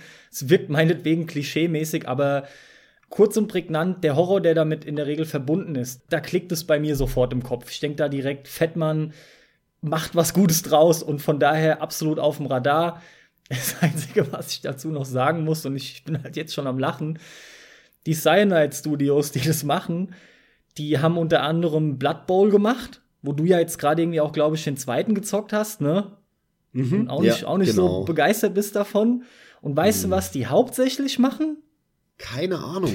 Die, die jetzt Call of Cthulhu entwickeln, die, erleuchte mich. Ja, die, die machen hauptsächlich schon seit ewigen Jahren machen die Radrennspiele und seitdem sie halt die Lizenz haben, kloppen Ach, die jedes ja. Jahr Tour de France raus. Ja, ja, ja. ja. Ich, ich meine, das hat nicht unbedingt viel zu heißen. Die können trotzdem ein geiles Horrorspiel machen. Vielleicht sind die da viel besser aufgehoben, ja. Aber das sind bis jetzt halt alles so technisch und spielerisch ist das alles so, ja, wir hoffen es halt mal, ja. Man hört halt wirklich raus, Cthulhu, yeah, und dem gegenüber steht schon so ein bisschen das, was sie halt bis jetzt äh, in petto haben oder geliefert haben. Aber da war irgendeiner oder zwei da, dabei von diesen Radsport-Simulatoren, die richtig gut gewesen sein sollen. Ja, aber da, ich sag mal so, ich bin jetzt nicht so der Radsport-Videospiel-Experte. Ja, ich auch nicht, aber nicht? wenn halt Fans oder Leute sagen, die gerne Radsport haben, die waren gut, dann wäre es ja zumindest ein Beweis, dass sie so, ein, so Simulator schon mal gut gemacht haben. Das ist ja schon mal ein erster Schritt, ne?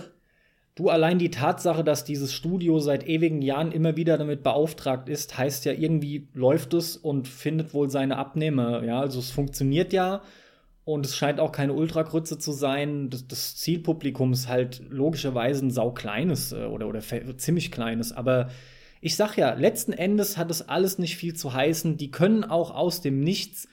Potenzial ist immer da. Das ist jetzt wieder das absolute Schlagwort Potenzial. Hier geht's ja auch viel darum, dass wir hoffen, dass die Titel, die wir nennen, für uns was taugen. Und genau das ist hier halt absolut der Fall, obwohl man halt noch nichts weiß. Ein Death Stranding würde ich halt noch mal nennen wollen. Ist halt wieder der Fall, ne? Kommt es denn 2017? Ja, nein. Vor allem, was ist es? Kojima-like eigentlich nicht. Was es es ist, was es ist, oder? gibt mir ja die größte Hoffnung. Es ist kein Metal Gear 5. Von daher kann es für mich nur besser werden. Nee, ganz im Ernst, klar, ich bin total gespannt, was wird es denn überhaupt für ein Spiel? Was für ein Gameplay steckt halt drin entsprechend? Ansonsten hoffe ich, dass hier wieder Kojima wirklich drin steckt. Im Idealfall mit einem tatsächlich sehr guten Gameplay, ähnlich wie bei Metal Gear, mit einer guten Steuerung und allem, aber auch mit ausufernden Zwischensequenzen, die einfach Spaß machen zu schauen. Joa, bleibt abzuwarten halt. Max Death Stranding? Ja, total. Also, ich kann da auch nichts zu sagen. Ja, du weißt nicht, was für ein Spiel es ist. Du weißt nicht, was für eine Geschichte es haben wird. Kojima hat immer wieder gute Ideen gehabt, aber mich konnte er nie überzeugen. Ich bin da erstmal sehr zurückhaltend. Mal abwarten, was er, was er da macht, was er sich einfallen lässt und wie es dann ankommt. Und ob es mich dann auch noch äh, anmacht oder nicht, ist nochmal der nächste Schritt. Ich bin gespannt, ich werde es verfolgen, ich bin interessiert und alles andere werden wir dann sehen ohne dass du jetzt ellenlang drauf eingehen sollst, aber wie, wie gefiel dir denn der zweite Trailer? Boah, das ist schwierig zu sagen. Ehrlich gesagt, nicht sehr viel besser oder schlechter als der erste. Das ist doch eine Aussage. Er ist doch okay. Also es ist halt einfach schön, schön mysteriös und, und mal ein bisschen was Neues. Es ist eine coole, coole Idee. Dafür, wofür Kojima auch bekannt ist, immer mal was Neues zu haben, eine abgefahrene Idee zu haben. Und äh, entweder wird es sein Meisterwerk, in dem er sich fantastisch verwirklicht, oder im schlimmsten Fall verrennt er sich halt oder so. Also wir werden sehen. Ja, das ist ja klar. Es kann ja auch vielleicht nur ein relativ mittelbrechiges Ding werden. Ich meine, die Option hast du ja immer. Hoffentlich wird's richtig gut. Und jetzt nenne ich noch einen Titel, von dem ich auch direkt sagen muss, dass ich erst kurz vor knapp vor der Aufnahme jetzt äh, von dem erfahren habe, nämlich Nex Machina was ja das nächste Spiel ist von Hausmarke oder Marquet. Ist, ist ein französischer Entwickler eigentlich. Wie dem auch sei, die haben halt bis jetzt Super Stardust gemacht. Die haben, ähm, wie heißt das Zombie-Spiel? Dead Nation. Dead Nation, vielen Dank. Die haben auch das fantastische Razor Gun gemacht. Ich finde, die machen eigentlich nur gute Spiele. Das Next Machina sieht auch super aus. Aber aus Zeitgründen habe ich mir noch nicht viel von angucken können und deswegen gibst du jetzt mal da bitte deinen Senf noch dazu. Ja, das sieht halt ähm, nach einem Fury-artigen Spiel aus. Also du läufst da mit einem Mannequin rum und ballerst halt um dich, wie so ein typisch Twin-Stick-Shooter-Style. Ähm, auch ein Stardust HD ist ja von denen. Dann hast du aber so ein Dash. Du kannst durch die Kugeln, die dich sonst treffen, durchdashen weil du so einen kurzen Moment unverwundbar bist.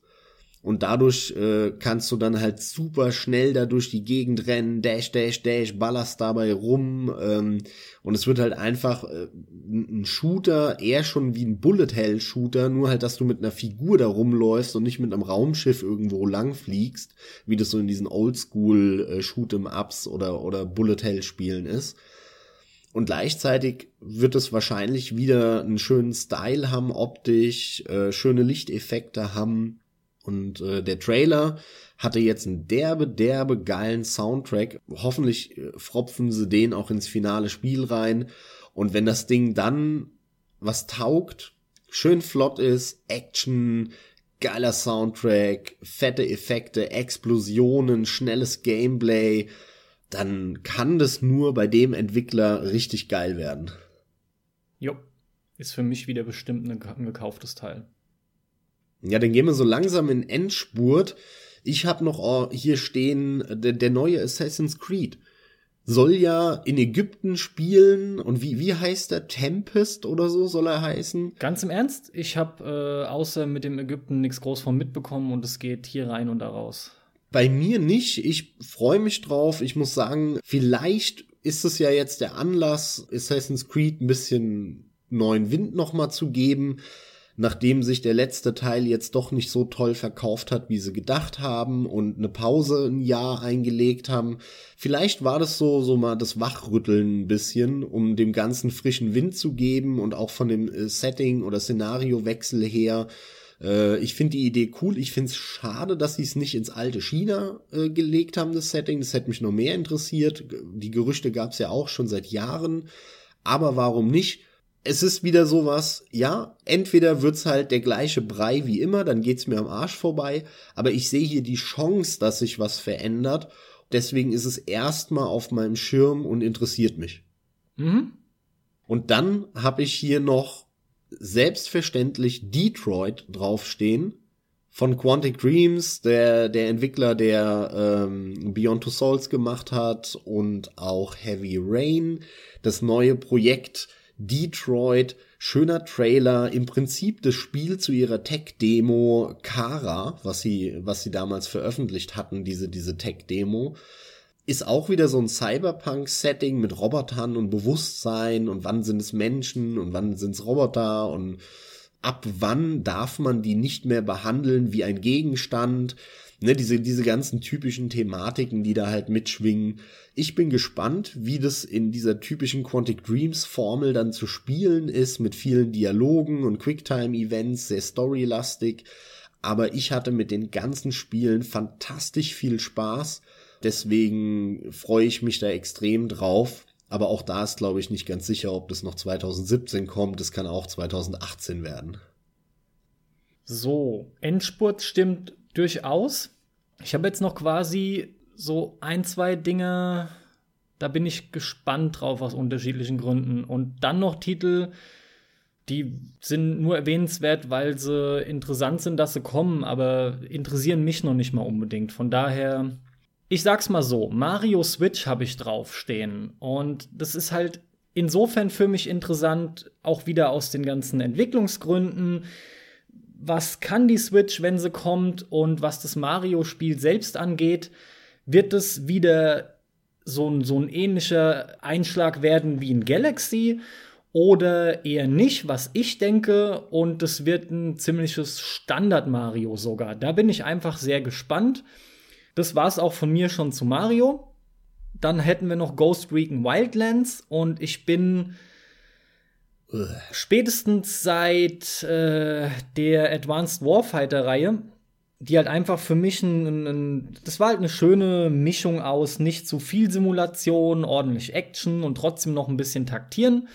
Fand ich damals super und ich finde, mit der Serie ging es aber weiter bergab. Weiter sage ich aus dem Grund, weil für viele Ghost Recon ja damals dieses mehr simulationslastige war und Advanced Warfighter schon der Abstieg war oder der Anfang des Abstiegs. Ganz im Ernst, Future Soldier ist jetzt schon, liegt jetzt schon lange zurück in der Vergangenheit.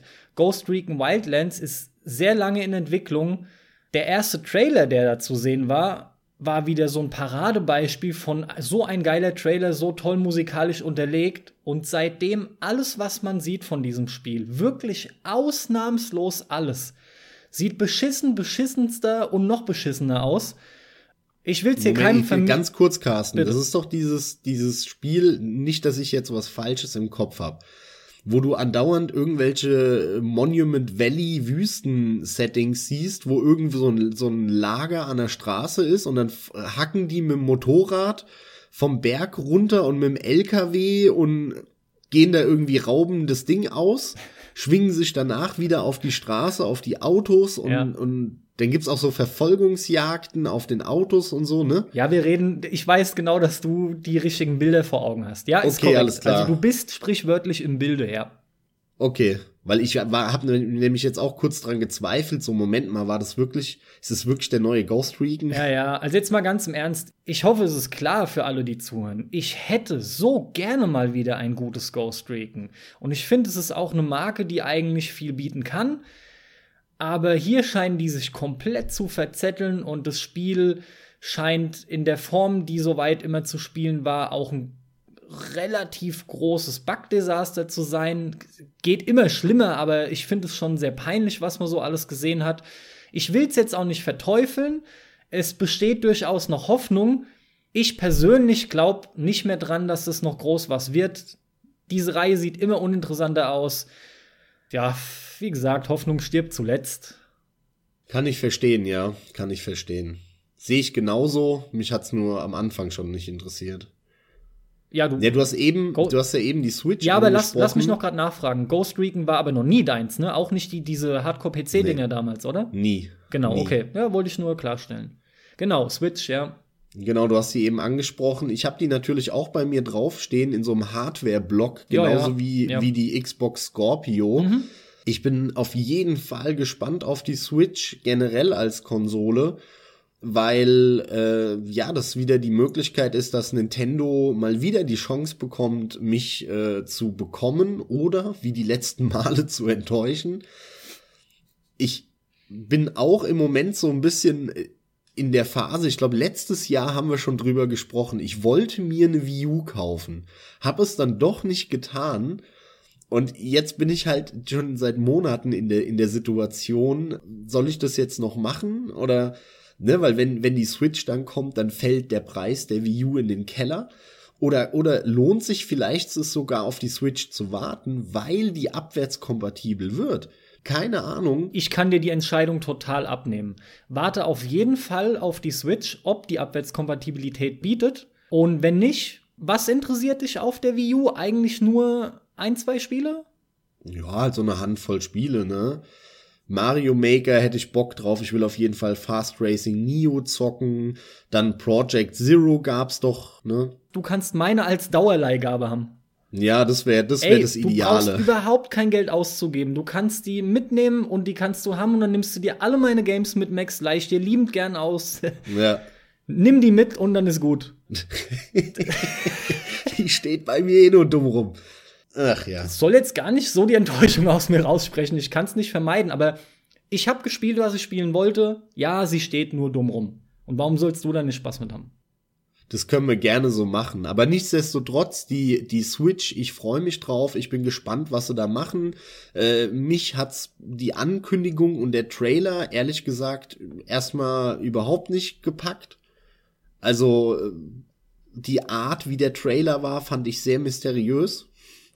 Ich finde es immer so diese, diese gespielte, gekünstelte Scheiße, von irgendwelchen 22-jährigen Millionären anscheinend, die in New York im Penthouse in Manhattan wohnen oder so.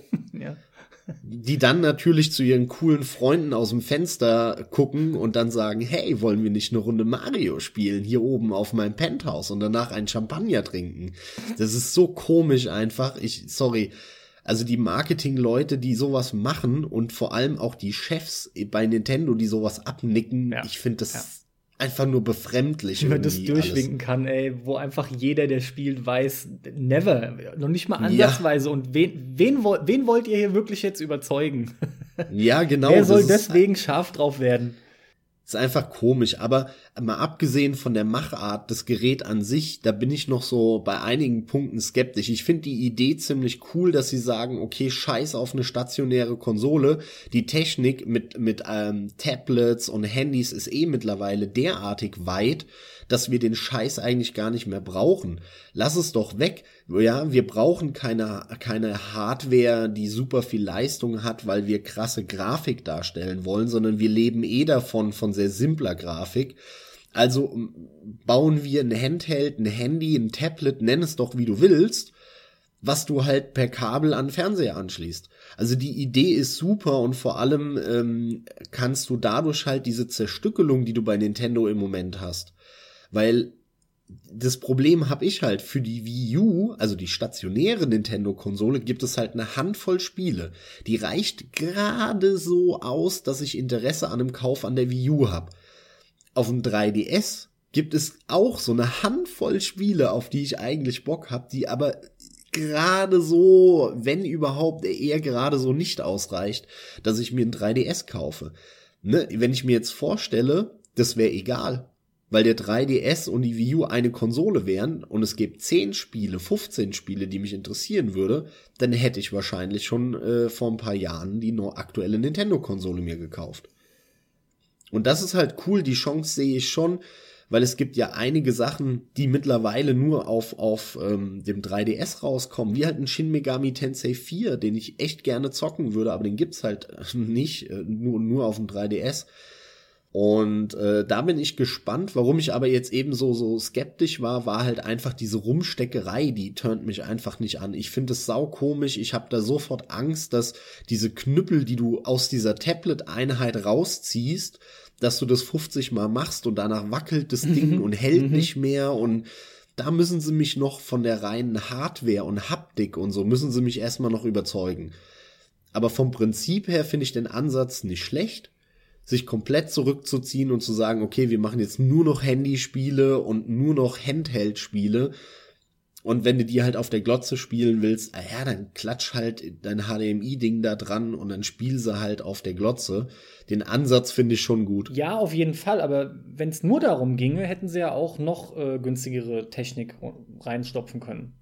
Also, man kann ja durchaus grafisch was darstellen mit dem, was diese Kiste leisten soll. Ja, sie versuchen halt die Mitte zu finden. Ja, ja, klar. klar. Ja.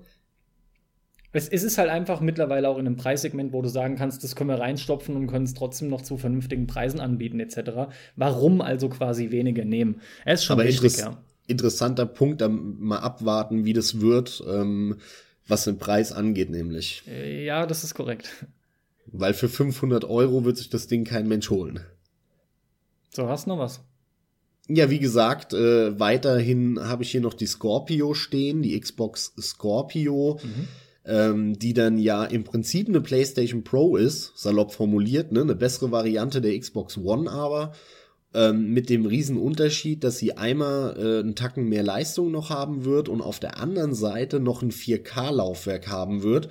Ähm, womit du dann auch wirklich, weil das ist echt ein riesen Nachteil bei der PS4 Pro, dass du darauf keine 4K äh, Blu-rays und Filme gucken kannst. Das ist einfach dumm. Ich verstehe es nicht, warum sie das nicht eingebaut haben. Und das wird halt die Xbox Scorpio können. Das ist schon angekündigt. Ähm, das Laufwerk hat übrigens schon die Xbox One S. Echt, ja? Habe ich gerade gestern gelesen, weil ich dir doch erzählt habe, mein Onkel hat sich eine geholt. Und da habe ich mir alles durchgelesen, was das Ding hat. Das ist ja krass, mhm. wusste ich auch noch nicht. Die S ist sowieso bedeutend besser mit dem, was sie gemacht haben, als die PlayStation Small, die sie noch rausgekloppt haben, auch. Ja. Ja, ja, da ist ein Ultra HD Blu-ray-Laufwerk drin. Interessant, ja, ja. interessant. Wusste ich übrigens auch nicht bis gestern. trotzdem kein Mensch, aber interessant. Ja, sei nur der die drei Leute, erwähnt. Die einen 4K-Fernseher haben, sollen sich freuen. Genau. Aber ansonsten finde ich das Ding, naja, relativ uninteressant. Äh, wenn Microsoft mal auf die Idee kommt, nach, nach so vielen Jahren auch mal ein paar vernünftige Spiele rauszubringen, die exklusiv sind, weswegen ich mir die Konsole kaufen sollte, dann äh, interessiert sie mich vielleicht irgendwann, aber vorher nicht. Ich bin halt mal gespannt, wie viel Exklusivtitel für die Scorpio kommen. Ja, das haben sie ja noch nicht alles so, Deswegen, das ist ja alles noch nicht so. Das ist alles noch so ziemlich im Dunkeln, ne? Genau. Aber ich, ich würde halt behaupten, aufgrund der Mehrleistung, die da drinnen steckt, ist es zumindest absolut denkbar, dass die einen anderen Weg gehen als Sony, die halt sagen, nee, es kommt für beide raus, für die alte PS4 und für die Pro. Total, ja. Äh, ja, die Scorpio und was noch? Nix. Nix? Bist du fertig oder was? Na, Scorpio und Switch, das war mein kleiner Hardware-Block. Ja. Ähm, spielemäßig habe ich noch eins, zwei draufstehen und zwar habe ich noch The Elder Scrolls 6 der sechste Teil von TES, ähm, da bin ich auch mal gespannt, was Bethesda da aus dem Hut zaubern wird. Entwickeln tun die das ja auch schon parallel, schon lange. Ähm, die fahren ja nur im Moment ihr, ihr, wir kündigen alles erst ein halbes Jahr, bevor es rauskommt, äh, an äh, ihre Taktik. Ja, ist doch gut. Und die finde ich auch gar nicht schlecht. Die finde ich ganz cool. So, ey, das ist so schön knackig. Hier, bam, Ankündigung, fetter Medientrubel. Ja, und dann kommt's auch gefühlt bald. Genau, und dann kommt's auch, wenn dieser Medientrubel immer noch da ist. Äh, das krasse Gegenteil ist Star Citizen. Ja. Da bin ich mal gespannt, weil das kann sehr gut sein, dass wir äh, in einem Jahr hier hocken und alle am Elder Scrolls 6 spielen sind. Und was sie da dann rausholen als Skyrim-Nachfolger, ich, ich bin einfach gespannt, was, was sie da machen werden. Dann habe ich noch zwei Stück, äh, die, das finalisiere ich jetzt hier drauf stehen. Einerseits System Shock, das Remake. Da freue ich mich auch drauf, auch so ein etwas kleineres Projekt. Da gab's äh, äh, im Jahr 2016 schon ein, ein, eine Demo und die fand ich echt spaßig. Es hat mir echt Spaß gemacht. Und äh, System Shock 2 fand ich auch richtig geil. Hat mir super viel Bock gemacht. Aber den Einser habe ich nie gespielt. Und das Remake wird jetzt die Gelegenheit äh, sein, dass ich den Einser in Anführungszeichen nachhole, weil es ist natürlich schon ein sehr stark anderes Spiel. Dann noch äh, als finalen Titel von meiner Spieleliste, auf die ich mich freue, zumindest von denen, wo ich den Namen schon kenne, äh, Cuphead. Gut. Cuphead, äh, dieses, dieser, dieser Boss-Run äh, in, in diesem 60er Jahre oder was das ist, Look. 30er. Fernsehlook. 1930er Cartoon-Style, ja, ja. Ja, ja, nur in Farbe halt. Ja. 1930 gab es ja noch kein Farbfernsehen. Ja, ja, das, das ist klar. Ähm, aber das sieht derbe geil aus äh, vom Stil. Genau. Äh, spielerisch muss es halt jetzt äh, ja auch mal was liefern. Aber das wird ein Titel, auf den ich mich auch sehr freue, der, der auch cool aussieht. Und wenn sie den nicht verkacken, dann landet der auch in meiner Bibliothek relativ schnell. Ansonsten habe ich nichts mehr auf meiner Liste stehen. Äh, damit bin ich durch. Ich freue mich auf jeden Fall und das eigentlich am meisten auf die ganzen kleinen Spiele, die kein Mensch im Moment auf, auf dem Schirm hat, die dann wieder so plötzlich aufploppen und äh, auf, auf einmal spült, äh, spült. Auf einmal spielt gefühlt die gesamte Welt irgendein Early Access Spiel wieder oder sowas, ja, wo, wo Monate vorher noch kein Mensch davon berichtet hat und wusste. Das sind eigentlich die wirklichen Helden, auf die ich mich freue. Und diese ganzen Indie-Spiele, die frisch und innovativ sind, weil das sind natürlich die wir jetzt genannt haben, vor allem diese riesen AAA-Titel, ne, die halt schon Jahre vorher angekündigt sind oder mit denen man sowieso rechnet. Aber diese kleinen Indie-Spiele, da weiß man ja häufig bis ein paar Wochen vorher noch nicht mal, dass, dass die, äh, dass die rauskommen. Ja, klar. Und das sind eigentlich so meine Highlights. Klar, diese Überraschungsdinger, die sind immer willkommen. Und wenn da so ein absolutes Überraschungsbrett dabei ist, was dich total umhaut durch irgendwas Neues, Geiles, Jo, letzten Endes sind es dann immer so die Dinge, die echt schaffen können, ein Zockerherz zu erobern. Das stimmt, ja. Die sind super. Okay, dann mache ich bei mir den Sack hier auch zu, indem ich noch sage, Crackdown 3. Ich habe ganz am Anfang irgendwann noch geredet über, über den ersten, wie viel Spaß ich damit hatte. Crackdown 3 ist entsprechend ein Titel, da bin ich traurig, keine Xbox One zu haben. Ist aber auch kein System Seller für mich. Dann ich habe zwar eine PS4, aber da bin ich nicht traurig. Dennoch weiß ich, es freuen sich halt viele drauf, ist Destiny 2. Das sind halt auch jetzt einfach Titel, wo ich gespannt bin, wie die sich weiterentwickeln und was da so mit passiert und wie die aufgenommen werden. Ähnlich geht's mir bei einem Quake Champions, ja, nachdem halt das Doom auch saugut ankam, bin ich saugespannt, wie da jetzt dann ein Quake irgendwie Neues so aussehen wird. Da gebe ich dir recht, den habe ich vergessen, ja. Ist ja Bin ich Problem. natürlich auch sehr interessiert als alter Quake-Zocker. Das ist ja jetzt wirklich auch nur noch, das sind die letzten Titel nur so irgendwie so, so kleine Gründe, ja. Mal einfach noch erwähnt ist Yooka-Laylee, was so ein irgendwie, glaube ich, geistiger Nachfolger ist von Benjo Kazooie. Da glaube ich einfach, dass die Leute zu sehr auch die Nostalgiebrille wieder auf den Augen haben. Das sieht voll scheiße aus, finde ich. Äh, Deswegen, also es bleibt halt abzuwarten, was es kann, aber so Zusammenhänge mit, ne, ist so ein geistiger Nachfolger, spricht wieder die Nostalgiker an. Da will ich halt einfach wissen, wie, wie performt das Ding letzten Endes. Tatsächlich kommt ein Lords of the Fallen 2. Den ersten gab es vor kurzem im Plus. Den habe ich immer noch nicht gespielt, noch nicht mal angespielt. Ich auch nicht. Obwohl ich glaube, Stand jetzt, das Ding gefällt mir als Lückenfüller viel besser, als ich das anfangs geglaubt habe. Mit ich glaube, der ja. kann einiges durchaus ganz gut und der hat ja auch, das war so was, was man ja Achtungserfolg erzielt, äh, Achtungserfolg nennt, erzielt. Erwähnenswert ist dann bei Lords of the Fallen 2 nur noch, wir hier in deutschen Landen haben halt andauernd über Deck 13 geredet, die halt äh, damals auch Venetica gemacht haben. Die haben, die haben generell, die haben eigentlich überhaupt nicht so tolle Spiele gemacht. Deck 13 wurde immer wieder genannt bei uns, weil es halt ein deutscher Entwickler ist. Der war da auch äh, mit involviert. Wie groß weiß ich nicht genau. Es war aber ebenfalls involviert ein polnisches Studio oder so. Weiß ich gerade nicht mehr genau. Namen weiß ich auch nicht. Fakt ist, es waren zwei Stück. Und den zweiten, den macht jetzt eben dieses ausländische Studio komplett alleine und Dex 13 ist dann nicht mehr involviert. Dann kommt halt ein Crash Bandicoot Remastered, das wissen wir, da fahren die Leute drauf ab. Da frage ich mich ganz ehrlich, ob es halt gebraucht wird. Die Leute wollen eigentlich einen neuen Teil.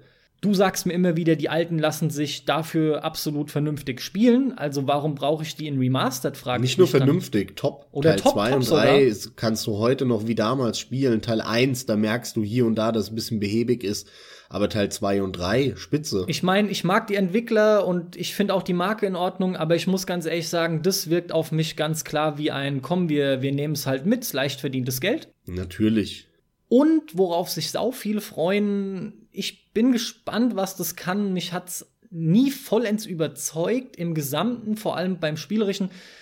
Äh, das nächste Kingdom Hearts irgendwie ist da, aber fragt mich bitte nicht, ob das 2,5 ist oder 3 ein Viertel oder leck mich am Arsch, weil die haben so viele verdammte Zwischenteile rausgebracht mit, mit Dezimalbrüchen und hast du nicht gesehen. Ist mir ein Stück weit zu blöd, was die Benennung angeht von Kingdom Hearts. Das ist aber auch bei Final Fantasy ja auch nicht anders und ey, Square Enix, äh, da frage ich mich auch, welcher Honk, also ich meine, welcher Name vergeben wird. Das ist ja wirklich eine Entscheidung von ganz oben auch in so einer Spielefirma. Also was für Deppen, sorry, sitzen da bei Square Enix, die ernsthaft meinen, es wäre klug, irgendwelche Spiele als ne, Final Klar. Fantasy 13 3 äh, versus äh, 13 12 anzukündigen. Dann wird daraus Final Fantasy 15 und parallel wird aber Final Fantasy Lightning Returns angekündigt, was dann aber wieder der dritte von der 13er Serie wird und ey, sorry, nein, welcher Spast entscheidet das bei denen? Also dann, dann kündigt's doch ohne Namen an oder sagt halt nur, wenn ihr euch nicht sicher seid, äh, The Next Final Fantasy oder so. Aber es muss da ja einer gesessen haben und muss gesagt haben, ey, das ist voll die gute Idee. Wir nennen den nächsten Teil nicht 14, nicht 15, nicht 16, sondern wir nennen den halt 13, 3 Versus oder wie hieß der denn dieser Versus-Teil? Das weißt du doch sicher. Das ist das jetzige Final Fantasy 15. Das ist Final Fantasy ja, 13 Versus. Ich glaube, der hieß nur so. Der hieß nur 13 Versus, ja? Okay, ich alles meine, klar. ja, ich meine ja, das war ja ein Spin-off, also 13.2 Versus macht keinen Sinn. Ich meine, es so, aber dann, dann überleg dir doch mal. Da muss einer gesessen haben, der gesagt hat, das ist eine geile Idee. Wir planen eine Trilogie. Die nennen wir aber nicht Teil 13, 14, 15, sondern das, ne, selbst der Gedankengang ist ja schon dämlich sondern wir nennen das 13.1, 13.2, 13.3. Aber, weil das ja eine Trilogie ist, nennen wir den 13er nicht 13.1, sondern der heißt nur 13. Den zweiten nennen wir 13.2 und den dritten nennen wir dann Versus. Hä? Ja, aber du weißt, es, es, es also, ist eben keine Trilogie gewesen. Das ist halt der Punkt. Die haben wieder ihr blödes Zweierspiel abgezogen. Ich will es eigentlich gar nicht verteidigen, aber es ist halt leider Fakt, dass der Versus, das haben die halt so genannt, weil das ja wirklich irgendwie in einem komplett anderen Universum gespielt hat. Und das war, eigentlich war das fast schon klar, dass es der nächste ist. Ich frage mich halt, warum die es überhaupt so angekündigt haben.